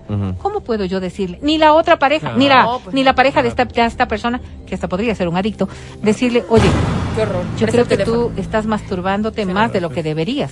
Porque hay parejas que acostumbran a tener este tipo de interacciones. ¿Y, y, ¿Y cómo le enfocas tú sin querer dañar a la otra persona? Pues exclusivamente hablando con frontalidad, así como se logra hablar de otros temas. Yo sé que es difícil, yo sé que no es claro, que no nos educaron para aquello. Es la misma traba que tenemos para hablar con nuestros hijos de sexualidad, la que tenemos con nuestra pareja. Increíble, Cuando ¿no? tenemos con ellos la mayor intimidad posible. Porque no sé si ustedes, pero ustedes saben que tu pareja te conoce hasta el último detalle, con puntos que ni siquiera tú, con el espejo, has logrado ver. No has visto. Exactamente. Pero hablar de aquello, horror. Hablar de aquello, nos es imposible. Sí, sí. Creo Curioso, que ¿no? aquí viene donde tenemos que trabajar como parejas. Y no es que de la noche a la mañana puedes hablar de todas estas cosas. Esto hay que ir construyendo de a poco. Sí. Hazte cuenta que estás educando a alguien en un hecho que desconoce totalmente. Ajá. Tu cuerpo, tu sexualidad. sexualidad. Hay muchas personas que no conocen ni su propia sexualidad, Ah. peor como para Claro. poder informar. Claro. Pero todas estas cosas se dan en procesos que sí pueden que me mejorar tu relación, tu relación sexual. Y por supuesto, no podríamos tampoco dejar de lado un hecho que puede ser real. Es que dejas de actividad, tener actividad sexual simplemente porque ya no lo amas. Eso también Porque es también una opción. puede ocurrir. claro. Y lo que pasa es que te estás negando a admitir el amor se terminó. O sea, al final tu llamado hoy es un poco a cuestionarnos de estas cosas y a plantearnos la necesidad de hacer de la sexualidad parte integral de la relación Y- y y, no te no- refieres al acto, sino a toda la sexualidad, a Así poder es. hablar, a poder vivir, a y poder... a poder enfrentar estos problemas Eso. que han hecho que bajen tus relaciones sexuales. Pueden haber enfermedades de por medio y esas tienen que ser tratadas igual. ¿Cómo, cómo ser resuelves un problema si no de lo tu vida. asumes, no? Pueden ser etapas Tema de tu vida. ¿no, Vero?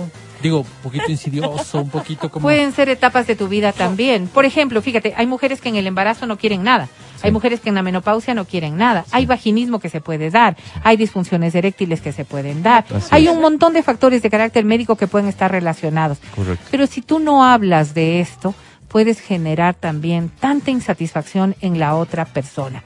Creo que el llamado el día de hoy es a que reflexiones sobre lo que está ocurriendo con tu relación sexual, ¿no es cierto? Y que puedas hablarlo contigo primero y luego con la persona que amas, Qué si es importante. que todavía hay amor. Pero siempre gracias, ¿no? Porque estos son los temas que otros evaden, Así es, los temas que pocos quieren asumir así es. y que quieren tratar. La valentía de la Sensei de XFM una vez más se ha hecho presente aquí en el show de la papaya. Son las 10.55, un corte y volvemos. Si no me equivoco, espérame un segundo, vamos a tener invitado especial a las 11.30 y quiero anticiparte de quién se trata. ¿Ustedes vieron ya la Sí, información? Sí, sí, sí, ya. Eh, Lo vimos, lo vimos, lo vimos. Y me encanta porque lo había visto en un anuncio en un centro Un comercial. actor súper conocido, Héctor Suárez Gomis. ¿Sí saben quién es? ¿Sí? El hijo de Héctor Suárez. Así Ajá, es, sí, eso. Héctor Suárez Gomis. Este, eh, no sé si en todas las redes, pero Pelón Gomis. ¿No? Pelón porque en México pelón eh, eh, al, al calvo. Eh, un actorazo, diría yo. De malo ha hecho muy bien y en la última serie. No, y divertidísimo también. 100 eh, eh, días de, para enamorarte estuvo genial. espectacular. Viene a Quito porque va a presentar una obra. Así es, una obra, ajá. Pero va a estar con nosotros aquí en cabina a las qué bueno. 11.30. Así que no te lo vayas a perder esta posibilidad de conocer un poquito mejor a este actor que está al nivel de este programa, básicamente. Así un es, nivel internacional. Así Ya volvemos. es. El podcast del show de la papaya. Escucha este anuncio, un día histórico para la salud de nuestro pueblo. Nueva Zelanda es de nuestro pueblo de Nueva Zelanda. Nueva Zelanda prohibirá la venta de cigarrillos a las futuras generaciones. Nueva Zelanda prohibirá fumar a las futuras generaciones. Las personas que tengan actualmente 14 años o menos nunca podrán comprar tabaco legalmente en el país como parte del plan Acción Smoke Free 2025. El objetivo del plan es eliminar gradualmente el consumo de tabaco en los próximos años hasta crear una Nueva Zelanda libre de humo. Se espera que la iniciativa consiga para el 2025 reducir la prevalencia del tabaquismo diario hasta menos del 5% en todos los grupos de la población del territorio. Qué bien. Queremos asegurarnos de que los jóvenes no empiecen a fumar nunca, por lo que consideraremos un delito la venta y suministro de productos de tabaco a las nuevas bien. generaciones de jóvenes. Entonces, la- claro, el pópulo básico dice, ah. Me imagino que le irá a ir tan bien como hoy le va al mundo con las drogas, ¿no? O sea, y, y eso Bueno. debería ser. También, pero es un buen comienzo. O sea, prohibir. A ver, y si prohíbe Con el lo- cigarrillo, ¿pro- prohibidas- ¿podrá prohibir la marihuana? drogas. ¿Podrá prohibir otro tipo No, no, de prohibidas sustancia? están las drogas. Pero sí se En te el hace mundo, más mayoritariamente. Pero sí se te hace más difícil conseguir, pues. Sí, Si pero ¿a qué, a da paso? ¿A qué, a- a qué provoca? Contrabandos y todo lo demás. 11 No, con no, 11 eh, pidan un con- deseo. contrabando es lo de menos. Pues. No, o pero sea, hay que- todo no, no, lo no, que genera esto. Sí, sí, sí, de acuerdo. Pero hay que ver el análisis en temas de salud. ¿Cuántas personas están muriendo al día por el, Sí, por lo el que hay consumo que, de tabaco? para poder hacer ese análisis versus resultados, tendremos que esperar no sé cuántos años para poder decir, mira, estos son los resultados que se han conseguido en salud. Y cuando vas a analizar salud, me imagino que tendrás que, que, que incorporar al análisis de salud las personas que dejaron de morir de cáncer de, de pulmones o de lo que sea por motivo de tabaquismo, pero deberás incorporar a las que se pueden insertar en esa estadística lamentable por otros motivos inherentes a la forma en que se va a manejar el negocio. O sea, es como el mundo hoy por hoy está discutiendo la legalización De las drogas. de las drogas, porque hay un mundo que reconoce que la lucha contra de la forma en que se ha establecido no ha funcionado y más bien lo, que- lo que ha generado son esta industria salvaje y criminal de su venta, consumo y es demás. que Bueno, sí. Quizás Entonces, no es no sé. cortar la oferta, Suena bien bonito. sino disminuir la demanda. ¿Y cómo logras disminuir la demanda? a través de la racionalización de la Educación. de la formación. Sí, Porque es la única manera. Cuando analizas que, por ejemplo, drogas lícitas, ¿no es cierto?, como el tabaco y el alcohol, son de las principales causas de muerte en adolescentes. Sí. En el consumo de licor, por ejemplo, por accidentes de tránsito. Sí. Dices, Esto que estás diciendo te lo estás inventando. no, no, no es cierto. ¿Dónde ¿Qué es cierto? Algo que sé, claro, hay estadísticas. ¿Qué es cierto? ¿Dónde están esas cifras? ¿Cuál es? ¿Cuál es? Repite, solo, solo quiero ¿Por saber el cuál. El consumo, de, el consumo de alcohol Ajá. es de las principales causas de, Bueno, cuando dices de los principales causas de accidentes, obvio. de muerte en adolescentes. ¿Accidentes o muerte? Porque Muerte es que en adolescentes. Adolescente. Pero aquí en nuestro país. O sea, te estoy diciendo cosas grandes. Entonces, claro, frente a eso, hacernos también los que los de los de, la los de los ciegos frente a eso No, no. es complicado. No, no, no, no. no O es sea, que no para se mí, trata de para mí- los ciegos. Para mí es o legalizamos todo o, o qué hacemos, pues porque esta doble moral, este doble discurso de hay personas que están muriendo con enfisemas pulmonares, pues. Sí, claro. Y frente a ellos no se hace o sea, y, y- y puedes comprar lícitamente tabacos y puedes Así comprar. es. Entonces, a mí sí me preocupa, pues. Claro. evidentemente. Para ti no la deja- solución es prohibir. prohibir. no deja de preocuparme que el negocio ilícito de las drogas está Sí. matando a un montón de gente inocente Sí, también, pero no creo que una cosa se compara con otra. O sea, no creo que diga, ay, ¿que prefieres esto? No, no creo que son comparables. ¿Me entiendes? No son comparables. No son, no, no, no, no puedes optar por una o por otra. No te entiendo. Claro, no, no es que puedes decir eh, o hacerme loco con una, Claro, claro, no. Para no, resolver no, la otra. no, no. Las La- dos son un problema condenables, serio. Por supuesto. las dos son un problema serio. Entonces, O sea, pero la que solución. soluciona lo como uno o lo otro, como- eso me preocupa. Perdóname, como solución, ¿la prohibición ha dado algún resultado? No. No, pues, ni siquiera No. en, en la época en donde sí podías tener mayor control. En donde tú no veías estas guerras y estas cosas que se dan ahora mismo en un mundo tan globalizado. Recordarás lo que ocurría con la prohibición del licor. O sea, todas estas cosas que ya Me se han visto que no han dado resultados. Porque, ah, caramba, que deberíamos hacer esfuerzos serios en el mundo Para que ya no haya. para prevenir el consumo. Pero la prohibición ha dado algún resultado en algún lugar del mundo. No sé cómo sea la vida en Nueva Zelanda, pero probablemente allá tienen una posibilidad de sacar esto adelante vía prohibición. ¿Quién sabe? Yo regreso a ver acá, nuestro país, y digo, ¿en serio? Están prohibidas las drogas. Ni la y educación da de resultado. están pues. prohibidas Claro, las no, drogas y en este es país, fuerte, es un y en este país, grande. ¿cuánta droga hoy sabemos? Se consume. La película de que el Ecuador es un país de paso de drogas se acabó. Ahora es un país consumidor. Están prohibidas. ¿Funcionaría una cosa así? O sea, y repito, probablemente la, la realidad de Nueva Zelanda sea tan diferente que lleve a pensar que la prohibición allá sí. Pero no habría que prevenir el consumo y en eso, ¿qué esfuerzos? ¿Quién realmente ha hecho esfuerzos en ese sentido? Pero además ¿Quién se ha satanizar a todo también, pues. Satanizamos el tabaco, satanizamos el licor y dejamos que la marihuana siga estando circulando. Y lo vemos así como un factor B. Todo el mundo, todo el mundo consume. Alguien me decía, oh, no te imaginas, todo el mundo consume. Por Dios. Sí, pero es que, es que ni una cosa ni otra, porque probablemente no tenemos la suficiente información para decir que es peor, que es, que es menos malo, no sé, no tenemos la suficiente información. Pero si todo es malo, en eso sí vamos a coincidir, ¿no? Yo no sé, yo no sé si la prohibición sea una alternativa. De eso estoy Yo no hablando. sé. Yo no sé si sea una alternativa porque tendríamos que ver casos de éxito, ¿no? A ver a quién le funcionó tal cosa. Sí. Me horroriza, por ejemplo, mundo, lo que está pasando en este momento en Corea del Norte. No sé si ustedes vieron el tema de la qué le va a pasar a la persona que, que trajo el flash memory con el juego de calamar, ¿vieron? No. Una persona metió el juego del calamar y empezó a distribuir. Para él hay pena de muerte. Y para el principal que compró, para el primer comprador, hay cadena perpetua. Y para las personas que vieron, hay cinco años de, de trabajos forzosos o alguna cosa así. O sea, es, es una cosa de locos. Sí. Es una cosa de locos. O sea, para mí es una cosa inaudita. Sí. ¿Me entiendes? O sea, ahí de alguna No. forma apoyo lo que estás diciendo tú, la prohibición. ¿no? Pero O ah, sea, estabas no en contra de lo que estoy diciendo, ahora te estoy, apoyas. dic- estoy diciendo que apoyo tu criterio tomando en cuenta esto, pero ¿Cuál era el que tipo de personas de ayer que eran, este, que podían ser de los dos? ¿Cuál era, Vero? Tú nos viniste a enseñar ayer. No te escuché. No, pues es, que no estás en el programa. Seguimos, por favor, vamos. Escucha el show de la papaya cuando quieras y donde quieras. Busca XFM Ecuador en Spotify. Síguenos y habilita las notificaciones. Vuelve a escuchar este programa en todas partes. En Spotify, XFM Ecuador. Dairiciem.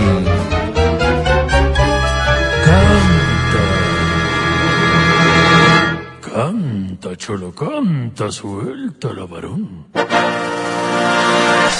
Perdonen la infidencia y sobre todo tú, Vero, pero esta canción me la pidió expresamente mi señora hermana. Dice así. Un, dos, Ay, Vero, qué buena que me encanta.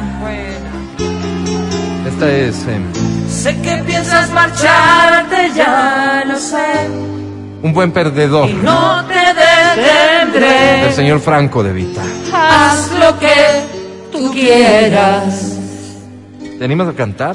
Sin embargo, recuerda que yo estaré aquí en el mismo lugar. Yes. Y si solo tienes ganas de hablar, con gusto escucharé. Venga, fuerte. Y si es un darte más amor, y voy más que yo. Más fuerte, por favor. Claro que sé perder, Qué bonito. claro que sé perder. Bien, sigue. No tienes por qué disimular. Estas lágrimas están de más. Si tienes que irte, vete ya. Sin embargo, esperaba que te quedaras, pero el aire hay que dejarla correr. El agua, mijo. Ya me confundí. Cuando, cuando te confundas o creas que es suficiente, solo dices gracias. Pude decir. ¿Qué- Repito, cuando te confundas o creas que es suficiente, solo dices gracias. Te tranquilo. dice. Di gracias, Quito, mejor, mijo. Gracias, Quito. Solito, voluntario. Qué lindo. Espectacular interpretación de esta canción de Franco de Vita. Gracias por cantar con nosotros aquí en el programa. ¿Cómo te llamas? Alejandro Tilacuán. Alejandro, bienvenido. Esta es tu casa. ¿Cuántos años tienes? Tengo 26 años. 26 años, Como te gusta, Alejandro. jovencito. Oye, Alejandro, ¿a qué te dedicas? Bueno, yo estoy trabajando. Soy chofer. Eres chofer. Alejandro, querido, tu vida personal, ¿cómo estás? ¿Estás casado, soltero? ¿Estás eh, ahora mismo en una relación, Alejo? Bueno, tengo una relación, me caso mañana. Te casas mañana. A ver, Qué a ver, a triste, ver. Alejandro. Piénsalo, piénsalo. Eh, Alejandro, querido, No desde ya que muchas hacerlo. Que felicidades, Dios te bendiga, No, Alejo. no tienes que hacerlo. No, no. No Alejandro, tienes que hacerlo. este mensaje que vamos a grabar contigo es un mensaje especial, especialísimo, como Dios mío. caramba, este es el mensaje Bueno. Que una persona enamorada Qué linda decisión. va a grabar en el día previo a su matrimonio. Seguro será el momento oportuno para ratificar sentimientos, pero para asumir compromisos también, Dicho, Alejandro. Álvaro, bien dicho. ¿Qué es lo que le quieres decir a tu pareja? Grabamos, por favor, mensaje día antes del matrimonio. Grabamos mensaje de suicida en 5, 4, 3, 2, 1, grabando. Bueno, yo quiero decirte, mi amor, que la decisión que hemos tomado, pues más que nada nos ayudará a poder progresar juntos, nos acercará más a Dios, porque Dios nos dice que podamos tener familia, de que podamos ser una familia eterna y, que- y nuestro amor pueda ser eterno.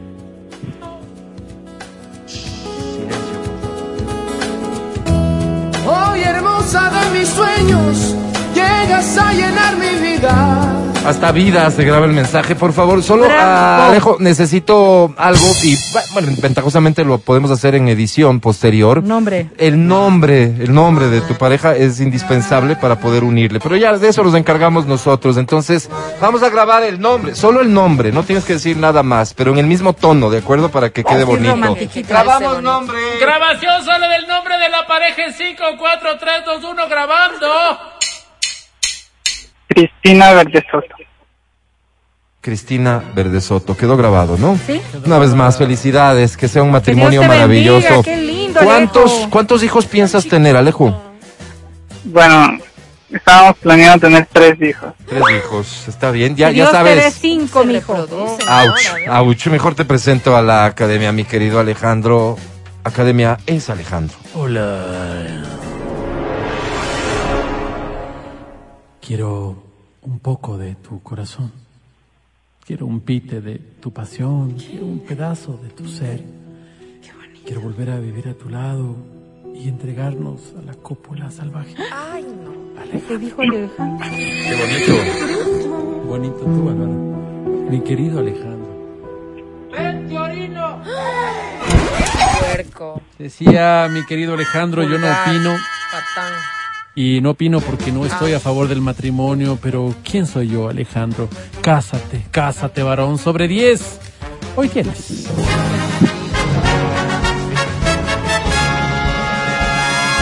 Tengi Fever. Esto es 15. Ganaste. Pues este es el show de la papaya. En breve, un invitadísimo muy especial. Estará con nosotros el superactor, presentador y cantante Héctor Suárez Gómez. No se lo pierdan, ya volvemos.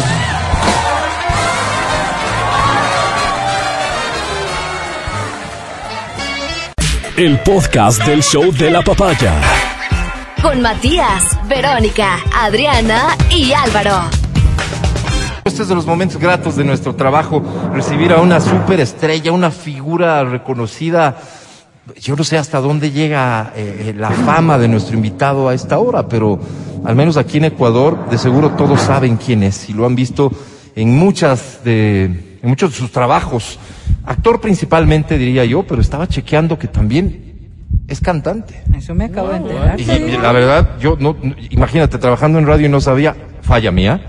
Eh, presentador, estamos hablando del gran Héctor Suárez Gómez con nosotros en vivo a esta hora. Héctor, bienvenido. Hola, muchas, muchas gracias por la invitación.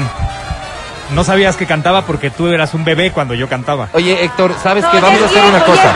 Eso debe ser, eso debe. Vamos a hacer una es cosa. viejo, es viejo, pero todavía sigue siendo más joven que yo. Héctor, vamos a hacer una cosa, porque en realidad eh, en Ecuador, en Ecuador ahora mismo, con motivo de la pandemia, eh, es eh, obligatorio el uso de lo que nosotros llamamos mascarilla. ¿De Exacto. acuerdo? Es obligatorio para nosotros, hacemos un programa en radio, se transmite por, por redes y, e intentamos además que la gente entienda que esto es importante.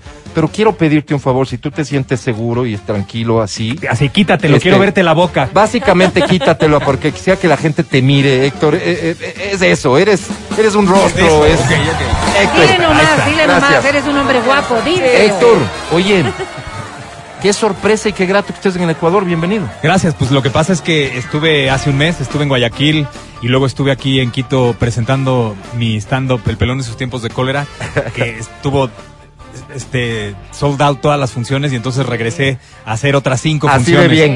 Sí, además a- al mes, al mes estoy de vuelta. Imagínate. Sí. Oye, y este es un stand-up que ya tiene su tiempo, ¿no? Lo estrené cuando todavía no existía el stand-up en México. 20 de septiembre del 2008. ¡Wow! Lo he hecho más de 1500 veces. Estuvo 10, 10 años ininterrumpidos este, en cartelera en México.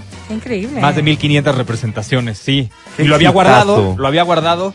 Y Charlie, eh, mi productor empresario que me trae, me obligó prácticamente así con una pistola a desempolvarlo. Lo tuve que actualizar, reescribir. Y es lo que he estado presentando Y desde Charlie hace un no mes. se equivocó, Héctor. Pues mira, la verdad, no. Tenía toda la razón. Además, Oye, a mí me urgía volver a estar arriba en un escenario haciendo stand el contacto con la gente. lo, Eh, que, es lo, lo que más disfruto de mi profesión es el contacto en vivo. Ya sea en una obra de teatro o haciendo stand-up o en un programa de radio o en un programa de televisión, pero en vivo. El contacto directo es lo que más me gusta. Oye, es que antes era, bueno, es que antes, bueno, ahora más bien dicho, fácil, fácil, no, fácil entre comillas, te subes y haces un stand-up porque muchas personas lo hacen, pero vos eres como de los pioneros. En, ¿Qué en se- México sí. Claro, entonces, ¿qué, cómo, ¿cómo fue eso? Pues mira, eh, era mi, mi, mi sueño hacer stand-up antes de cumplir 40. Eso ya me lo había propuesto yo. Y desde los 14 que vi a Bill Cosby en Miami en una cosa que se llamaba Bill Cosby Himself, me, me, me interesé por el stand-up, me enamoré, estuve estudiando mucho, eh, leí y devoré cualquier cantidad de libros y vi a muchísimos, muchísimos stand-uperos a lo largo de mi vida en Estados Unidos y escribí este stand-up, me contrató un lugarcito de, de, de comedia alternativa que existía en México que se llamaba Café 22, que tenía algo diferente de lunes a domingo. Nada más te contrataban por ocho semanas y a mí me tocó los sábados. Fue tal el suceso, al segundo sábado ya estaba vendido toda la temporada. Me tuve que abrir el miércoles, después tuve que abrir dos funciones los sábados. Quitábamos sillones de adentro para meter más sillas y que cupiera más gente. Luego la compañía de teatro más importante de México, llamada Ocesa Teatro, compró el monólogo, me fui a ser parte de su, de su cartelera y nunca me imaginé que eso iba a pasar. Además, cuando llegó Comedy Central a México, eh, yo empecé a dar talleres de stand-up y había muy poquitos. Hicimos festivales de stand-up en ese mismo lugar y yo hice las primeras tres alineaciones de, de stand-up comedy de Comedy Central los primeros tres años. De gente que íbamos sacando de festivales y ya de ahí ya no quise volver a participar y esto empezó a aprender, a aprender y hoy por hoy puedes ver stand-up en México de lunes a domingo en diferentes lugares de la ciudad. Oye, para el 2008 ya eras un tipo conocido, eres un actor que la gente reconocía. Y eh, esto, al final digo yo y te pregunto Sí, porque tengo, hay tengo- mucha tengo gente. más en esto que tú de edad. Oye, oye, no, no, no, yo soy un tipo ya grande, créeme.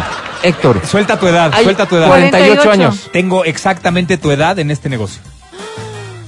No bueno, pero creer. empezaste a los cinco. Empecé a los cinco. Claro, o sea, tampoco es que hay una ¿A qué iba? diferencia tan... A ver, ¿a qué iba? Bueno, pero empecé a los cinco, sí. ¿A qué iba? ¿A qué iba?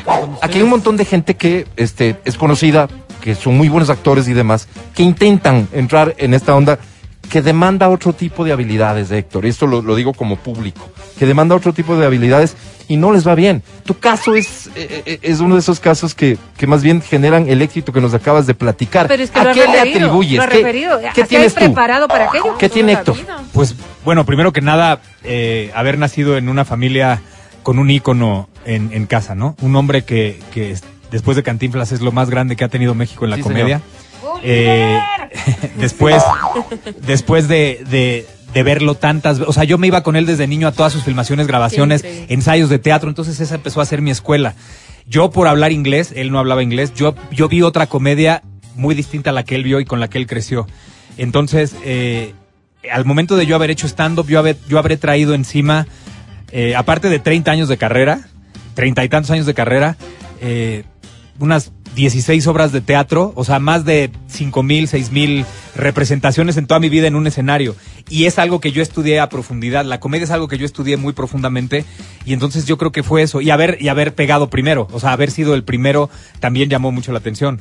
Varios factores, pero la Sí. preparación es fundamental. Y, y que creo que elegí un tema en mi stand-up que era universal, cómo fuimos educados. O sea, yo me burlo de cómo fuimos educados los latinoamericanos, porque siempre he dicho, y lo comprobé ahora que estuve en Ecuador, que todos teníamos al mismo papá y a la misma mamá, nos decían lo mismo, nos hacían lo mismo, todo era igual. O sea, al, al- al burlarme de eso, te das cuenta que aunque seas hijo de una persona muy famosa, era exactamente igual que un ¿Qué, por ejemplo? ¿Qué- que un qué- taxista. qué- qué, por ejemplo? Este, o sea, no hay mamá que no pele los ojos cuando está enojada, ¿no? Y que además te juega lo de la chancla voladora. Y no hay mamá que después de todo ese regaño no se vaya hablando sola, quién sabe con quién demonios. ¿no? Una vez que terminó el regaño se va hablando sola, no sabes con quién demonios. Este, tú complétame la frase, mientras vivas en esta casa, Haces lo que yo diga. ¿ya? Ahí te completa- Yo voy a decir también la mitad de esta frase y tú la completas. Perdón, pero no has editado lo mismo. O sea, porque tú dices eso de que como nosotros hemos vivido y en efecto tenemos nuestros años, pero tú como papá no has hecho exactamente Ah, no, lo mismo. eh, el chiste es que vean el, el- que vean el stand porque mis hijos son protagonistas fundamentales. Claro que me burlo de cómo fuimos educados y me burlo de cómo está la generación X educando a sus hijos.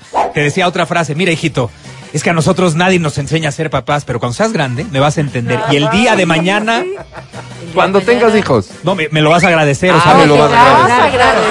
Esa, esa mi mamá no me la, no, por, por lo que veo no me la dijo. Héctor, ¿dónde, No, y- ¿dónde y- va a y estar era- el y era increíble, después de los cinturonazos te decían, créeme que me dolió mucho más a mí que a ti. ¿eh?". Ay, oye, ¿dónde, claro, dónde mi está- papá. ¿dónde va a estar el stand-up? CCI, CCI. En el teatro del CCI. Aquí, muy cerquita de, de este lugar. Eh, eh, Funciones jueves, viernes y sábado a las 7. A partir de Jueves, viernes y sábado a las 7. El domingo 6 y 8. Ok, vamos a repetir todo esto. El teatro Oye, del y- CCI. Y te, y te tengo cinco boletos dobles para hoy, para tus radioescuchas. Vamos a comenzar, Muchísimas vamos a comenzar a regalarlos por el poco tiempo que nos queda de programa. Entonces, eh, el propio Héctor va a poner una primera pregunta. Quisiera que Está, una está pregunta. muy fácil. A ¿Cómo ver, se llama mi personaje en 100 días para enamorarme? Ya está, vamos a hablar de eso entonces. ¿Cómo se llama el personaje en esta serie 100 días para enamorarnos de Héctor Suárez Gómez? Envíame 099-2500-993. Comenzamos a regalar estos boletos para que vayas a ver el stand-up. Oye, Oye, ahí esta en eso que serie, está, ahí donde dice Masterchef está el zorro. Ahí estoy atrás, mira. ¿estás ahí? estás arriba. ¿En serio? Sí, mírame. No, no, no, está Mírame. ahí. Oh, qué, qué raro. Qué coincidencia. Y tan- oye, justo te Es iba a muy raro, preguntar. Se parece al señor de la He visto, he visto tanto, he visto tanto de tus cosas siempre relacionadas un poco con, con este factor, ¿no es cierto? Lo cómico, pero tienes una cara de malvado. Que, O sea, logras. Sí, sí, logras, ¿no? ahí, logras, ahí, sí, ese, persona- ese personaje era un hijo de la chin. Di, di chingada porque aquí no hay Ah, problema. ok, era un hijo de la chingada. Y, y perdóname, pero, ¿y te cuesta mucho? Pues mira, este, no hay, hay de pronto personajes que se parecen a ti. O sea, evidentemente yo ni soy un asesino, ni soy este un villano. eh, pero tienen cositas de ti, no, aunque sea muy alejado a ti, incluso hasta Hugo Lombardi, que era gay, Claro, claro, o sea, claro.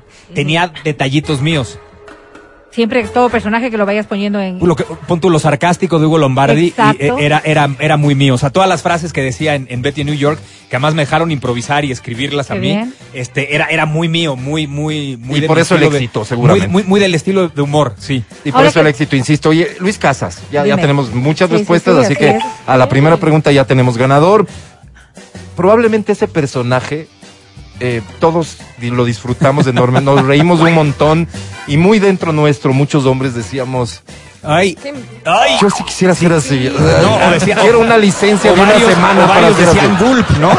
Gulp, así sí, de- sí, sí, sí, Qué increíble personaje. Claro Además, que sí. ¿sabes, sabes qué es Qué increíble? divertido. Que las mujeres que al principio todas decían odio, era imposible odiar, o sea, acabababas adorándolo No, sí, porque era un idiota adorable, era Claro, un, era un claro, estúpido claro. adorable, Sí, un, un adolescente de 42 años que, que- que por las estupideces que iba haciendo y en los líos que se iba metiendo Sí, acababas sí, sí. adorándolo. Fascinante Sí, sí, el sí. personaje, Sí, se enamoraba de verdad, además creo, ¿no? Además, Sí. él se enamoraba de toda aquella mujer que se cruzara delante de él.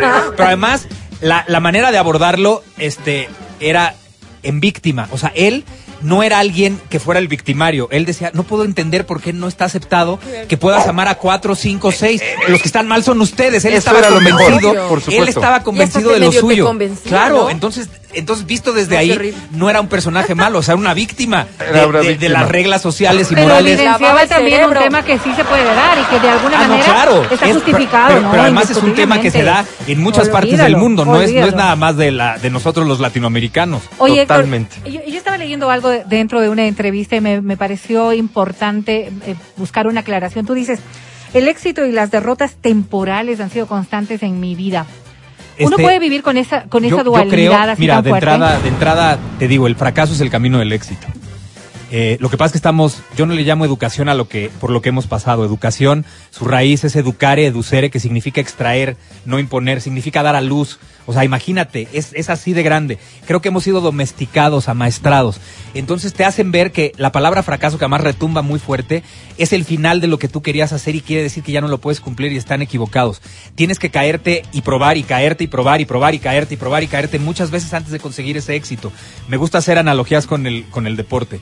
Tú imagínate Michael Jordan, si vieron el documental en Netflix, Sí, el del sí. último, el último vals, el último baile, Sí. este, cuántas veces se quedó a, la, a, a punto de llegar a la final y no podía. Pero además, ¿cuántos tiros de tres habrá fallado consecutivos para poder meter 100 seguidos? ¿Te gustan 50 mil, 20? O sea, mientras más falles, te vas a, pero lo sigas intentando, te vas a dar cuenta de que vas en el camino correcto. No hay éxito que, se alcance que no venga de varias yo para no que suene tan fuerte la palabra fracaso, les llamo derrotas temporales porque es eso, una derrota temporal si tú así lo quieres ver. Si, si, si te das la media vuelta y, y ya no insistes, entonces es un gran fracaso. Pero es, eh, hay, que, hay que tener mucho valor para aquello, porque si no es imposible Ah, no, que lo que pasa es que la vida, la vida se vive con un par de, de narices, como dice Hugo Sánchez, por no decir huevos. ¿Y quién, ¿Y quién inculcó en ti ese, ese valor? Pues eh, tuve la fortuna de nacer en una familia con un papá y una mamá de entrada muy cultos, muy preparados, que nos respetaron la individualidad a mi hermana y a mí, nos permitieron equivocarnos y la filosofía de mi papá que venía heredada de su abuela, una filósofa, no, no es que se dedicara a la filosofía, pero su filosofía era de barrio, una filosofía de vida muy, muy rica y una sabiduría de barrio y él, que era consecuencia de su abuela, que fue quien lo crió, fue el, el que nos educó a mi hermana y a mí, bueno, a mis otros dos hermanos también. Y mi papá siempre me hablaba de esto, me hablaba de, de, de atrévete a soñar lo imposible, no sueñes cosas que cualquiera alcance, entiende que la vida es como si estuvieras en una pelea de box. O sea, cada vez que suene la campana te tienes que enfrentar a ella tú solo, hablando del rival como si fuera él la vida.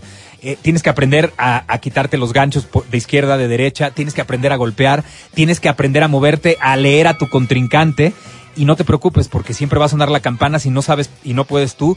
Va a haber alguien en tu esquina que te pueda ayudar, pero además olvídate de los rounds pasados, esos ya no existen. El más importante es el que está a punto de sonar.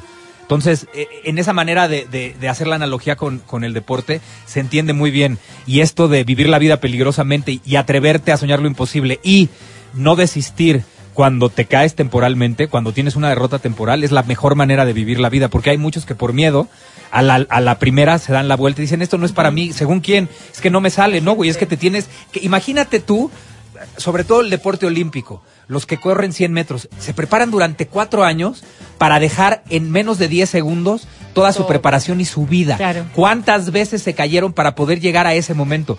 Los que ganan eh, un maratón no lo ganan al, al primer maratón que compiten, son varios, o sea, que, que tienen derrotas temporales varias veces. Pero ¿no? sostenerse en el éxito también resulta ser muy Ah, complicado. No, pues. pero, además es, es- es prácticamente imposible porque la vida es un ciclo. Subes, bajas, subes, bajas, pero además, así como te digo de las analogías, lo puedes ver en la naturaleza. Me voy al universo.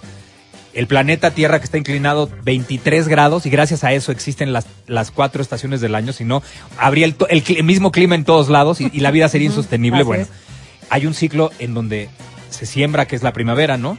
Luego un ciclo donde está todo el calor y donde además se cosecha muy fuerte, que es el verano. Luego donde se caen las hojas, que es el otoño. Y un, y un ciclo que es el más abajo, que sería el invierno, que es donde más frío hace. Pero por más que por, por más frío que esté el invierno, dura tres meses y va a llegar la primavera otra vez. Y por más que no pueda sembrar, pues no importa, va a llegar el, el- o sea, eso es igual en la vida. Subes y bajas, subes y bajas. Mira, la única persona que yo había visto no bajar y bajó con ganas era Luis Miguel.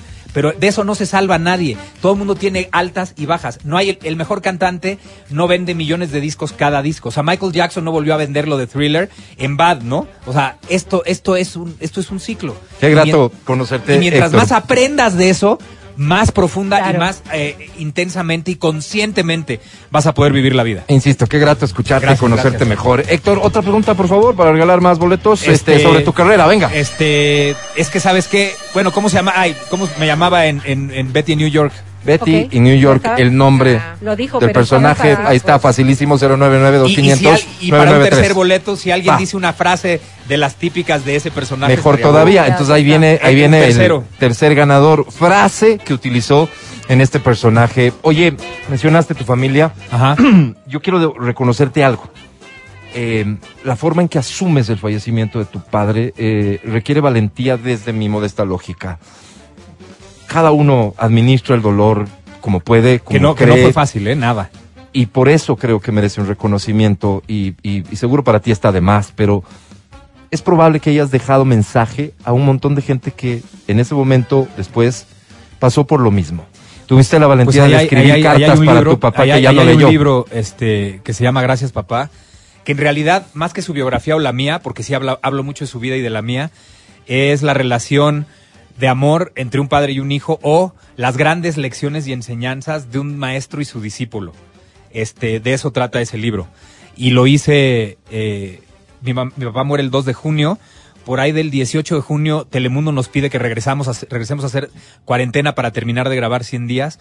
Grabo durante todo julio y unos poquitos días de agosto.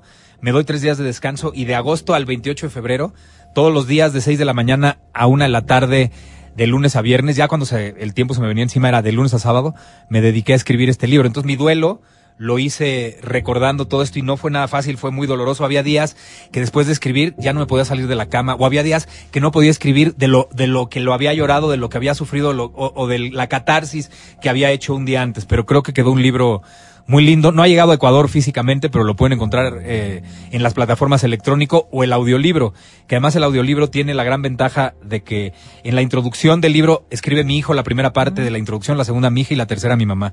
Mi hijo de siete años lee lo suyo, mi hija de 19 lee lo suyo, mi mami que estaba malita y no puede salir de su casa lo leyó su hermana, que además es escritora, y ya todo el audiolibro lo leo yo, y si había momentos en los que yo me quebrara y lloraba, seguí leyendo así, ¿eh? Quebrado, Wow. llorando. O sea, el, el libro es muy emotivo. Claro. Y es, tú quítale, quítale el, el, el- sobre todo la forma de Héctor Suárez y Héctor Suárez Gomis. Y lo importante es el fondo, es esta relación de amor y las grandes lecciones y enseñanzas de vida de un papá a su hijo, de un ma- gran maestro a su discípulo. Está, está escrito de esa manera. Qué difícil habrá sido ser el hijo del gran Héctor Suárez. Sí, eh, pero lo tenía yo muy asumido. ¿eh? Yo empecé a los cinco y yo sabía que todos, o sea, mis primeros 30 años por lo menos, iban a ser de demostrar y demostrarme y de crecimiento y de, y de gran preparación.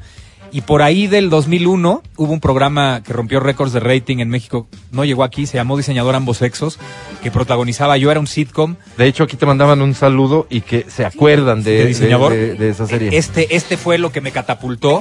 Y a partir de ahí, eh, para diferenciarnos a uno y al otro, decían Héctor Suárez papá y Héctor Suárez Gomis en lugar de Héctor Suárez y el hijo de Héctor Suárez. Así fue. Ese para mí fue mi logro más grande. Claro, Por claro. Y una vez que podíamos o pudimos comernos el pastel a la mitad, que yo no fuera parte de su elenco, sino los dos protagonizar cosas, fue cuando quise trabajar con él. Y todas las veces que trabajamos juntos fue porque yo lo llamé. O sea, él era mi empleado. Hicimos una obra francesa que se llama Mi mujer se llama Mauricio, que creo que aquí la hizo mi querida Cristina en algunos de sus teatros. Este, luego hicimos una obra de, de Jordi Goldacerán, un- un- un- el mejor escritor de teatro español que se llamó El Crédito, él y yo. Luego yo lo dirigí en, en, en y lo obligué a hacer stand-up.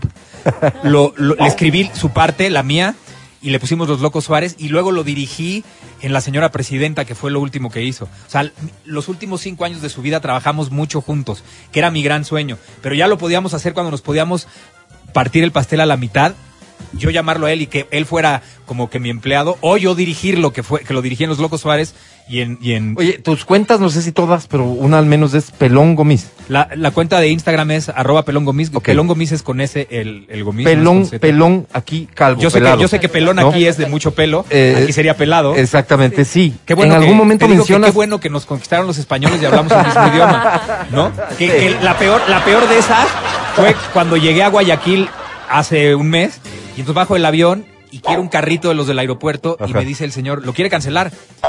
Y le digo, no. Me dice, no, es que, es que primero lo tiene que cancelar. Le digo, ¿cómo voy a cancelar algo, Algo que todavía no tengo. Pagar. Oye, algún momento dices que te que, que la industria como que te comienza a quitar oportunidades de trabajo por Me, porque me perdiste quedé, el cabello. me quedé- no me gusta decir que me quedé calvo prematuro, porque si nadie sabe a qué edad te vas a quedar calvo, pues es estúpido decir De que fue prematuro, ¿no? de acuerdo. Pero me quedé calvo a los 23. Sí. Wow. Y cuando se me Aplica caer- lo mismo, por ejemplo, para, para, para, para la disfunción eréctil, digo. Ah, claro. ¿No es cierto? No hay una norma que diga a partir de esta edad esto Claro, es, Así es. no hay prematuros, estamos Mira, todos una tranquilos. cosa es dis- Calladitos, no, ¿no? No, entienden, sí, la- sí los hay, hombres sí no hay. tenemos disfunción eréctil, tenemos una gran conexión con la fuerza de gravedad. Oh, sí, claro. Que, que Es eso, abajo, es eso, es eso básicamente. Claro. Pero ibas a contarnos lo de lo que la industria eh, te, Me- te- te cierra puertas. Estaba, estaba, iba, después de alcanzar una estrella, que creo que fue lo primero que internacionalmente me dio a conocer, vino, alcanzó una estrella 2 y luego vino una que se llamó Baila Conmigo, que era eh, ubicada en los 50. Y como a mí ya no me alcanzaban a hacer copete, yo ya me- yo había audicionado y me había quedado con el papel de villano. Me puse el look de Marlon Brando de The Wild One, con una gorra de motociclista y todo esto. Y era un, era un viernes y el lunes empezábamos a grabar. El lunes me hablan para decirme que me quitan la historia porque no me pueden hacer copete. Ese día entro al hospital a que me quiten la vesícula del coraje que hice. Esto es real. Yo no tengo este, cicatrices chiquitas, yo todavía tengo un- Claro. una cuchillada para así. entonces. Como una cesárea. Exacto. Y entonces, tiempo después, un cretino que le va muy bien y tiene mucho éxito, que se llama Juan Osorio, productor, sí, me dijo que me dedicara a otra sí, cosa, sí, que para mí siempre va a ser un imbécil, ¿eh? Este, me dijo que me dedicara a otra cosa, que porque ya sí. Y entonces le dije, ¿sabes qué? Yo voy a protagonizar en Canal 2, que es el canal importante de México de Televisa. Ah, rapado, se burló de mí. Cuando vino el gran éxito de diseñador, él tenía un programa de radio, insistió en que, en que fuera, evidentemente nunca quise ir. Y el día que me lo encontré de frente, sí le dije, no, que no, cabrón, mira, rapado, en can- o sea, si, si el talento estuviera en el pelo, pues Lucerito y Daniela Romo serían las más talentosas del mundo, y Tarzán, y Tarzán, y Tarzán. Y Chewbacca fuera protagonista Claro. de la Guerra de las Galaxias. Él hubiera sido el protagonista y no, y no Oye, este, eh, Mark Hamill. Pero lo que tú viviste, habrán vivido un montón de mujeres respecto también de los estereotipos Por que supuesto, se que, manejan. que es, que es estúpido y, absurdo. Entonces, Absolutamente. Ha no cambiado, me, tuve ha que cambiado la imponer, me tuve que imponer al ser hijo de Héctor Suárez y me tuve que imponer a esto que lo tenía en contra y fui no existían los, los injertos que existen hoy en Ajá, día. ajá. Entonces, un día fui a Beverly Hills, al, al mejor lugar de aquella época, y el doctor, que además vio que se tomaban fotos conmigo las, la gente mexicana que trabajaba con él, le dije que era actor, me puso en una cámara de video y, y- y- y- y yo me veía en una computadora. Entonces, por medio de un programa me quitó el pelo y me dijo, mira tus cejas, el corte de cara, tu barba cerrada, rápate. mejor y cuando, y cuando necesitas para un personaje, te dejas crecer el pelo y te pones un bisoñé y demás. Y le hice caso, salí, me fui a la farmacia, compré una maquinita, me rapé, pero yo me rapé a los 23. Fue moda hasta que yo tenía 40 y algo. O sea, cuando yo tenía 40 ya era moda. Entonces, el haber sido el primero y haberme puesto el mote de pelón se volvió mi sello. En lugar de jugar en mi contra, jugó a favor. Claro. Entonces le di la vuelta. Pero fue tu decisión. No, no, le di la vuelta sin saber que iba a jugar a mi favor. Ah. Y este, y le caí en la boca a muchos estúpidos que creían que por estar pelón ya no iba a tener trabajo. Que también Pero es ha otra, demostrado ¿no? mucho valor Totalmente. también. Sí, sí. Y así con todo, y así con lo que tengas contigo y con lo que te falte, así mismo con todo. Dila tú, por favor, mi querido Héctor, no todo lo que brilla es oro, a veces soy yo. Esa, esa era muy buena. Si la podrías decir. ¿Como tú, Hugo Lombardi? Como Hugo Lombardi. Este, óyeme bien, mira. No todo lo que brilla es oro. A veces soy yo. Bravísimo. Héctor, repite la invitación para que te vayan a ver. Este, Nos vemos jueves, viernes y sábado a las 7 de la noche en el Teatro del CCI. Ya saben, en ese centro comercial, Sí. Teatro del CCI. Jueves, viernes y sábado a las 7. Domingo, dos funciones, 6 y 8. Y ya dijeron obvio Hugo Lombardi, ¿no? Para- Ajá, Sí, ya sí, sí, sí, ya eso dijeron, estaba ya. dijeron. Vamos a premiar Que de mira, que inmediato. mira que la frase que más me gustaba era la de tienes el útero festivo. ¿no? En lugar de. en- este, en lugar de decirle a una mujer que era muy fácil, Ajá, o, o también ajá. decía, tú lo que eres es horizontalmente muy accesible. Y, y luego, y luego había una, hubo una que dije por ahí del Oye, capítulo. tuyas de estas tuyas. Claro, si dice todas, que las sí. creó. Increíble. Sí, o sea, este, uy, me voy a morir, ¿eh? Y yo no soy de los que revive al tercer día.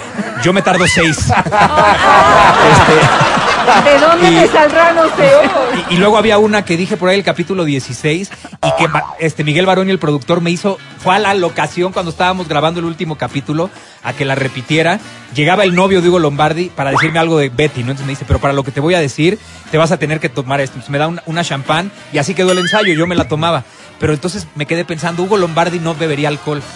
A ver qué pen- digo. Ajá. Entonces, este, llega, me da eso en la toma uno y le digo, no, no, no me des alcohol porque no me- ya sabes que cuando yo bebo se me nota lo gay. Y entonces en ese momento, en ese momento, todo el staff se empezó a reír y entonces ya se quedó la frase y me la hicieron repetir varias veces. Sí, Extraordinario. varias, ¿eh? Había varias. Extraordinario. Y así con cada papel. Y así has construido una carrera que merece aplausos, reconocimiento. Gracias, Te repito gracias. lo que te dije, ahí afuera, un honor tenerte No, aquí. un honor que me hayan recibido. Es Un tu honor, casa, de verdad. es tu Y, espero Gracias. que vayan alguno de estos días. Ahí vamos a Sí, estar y señor. Por disfruta favor. tu, tu presencia aquí en el país. No, me encantó. Desde el, desde el mes pasado que, que vine me encantó. Y además ya me amenazó Cristina con traerme este, de enero a febrero, ¿no? Una temporada de un mes. Que así sea. Genial, que así genial, sea por el bien de genial. todos nosotros acá. Gracias. Gracias. Él es Héctor Suárez Gomis con nosotros, un invitado de super lujo. Hasta aquí el programa hoy. Gracias por escucharnos mañana después de las 9. Hasta mañana. Chao, bye.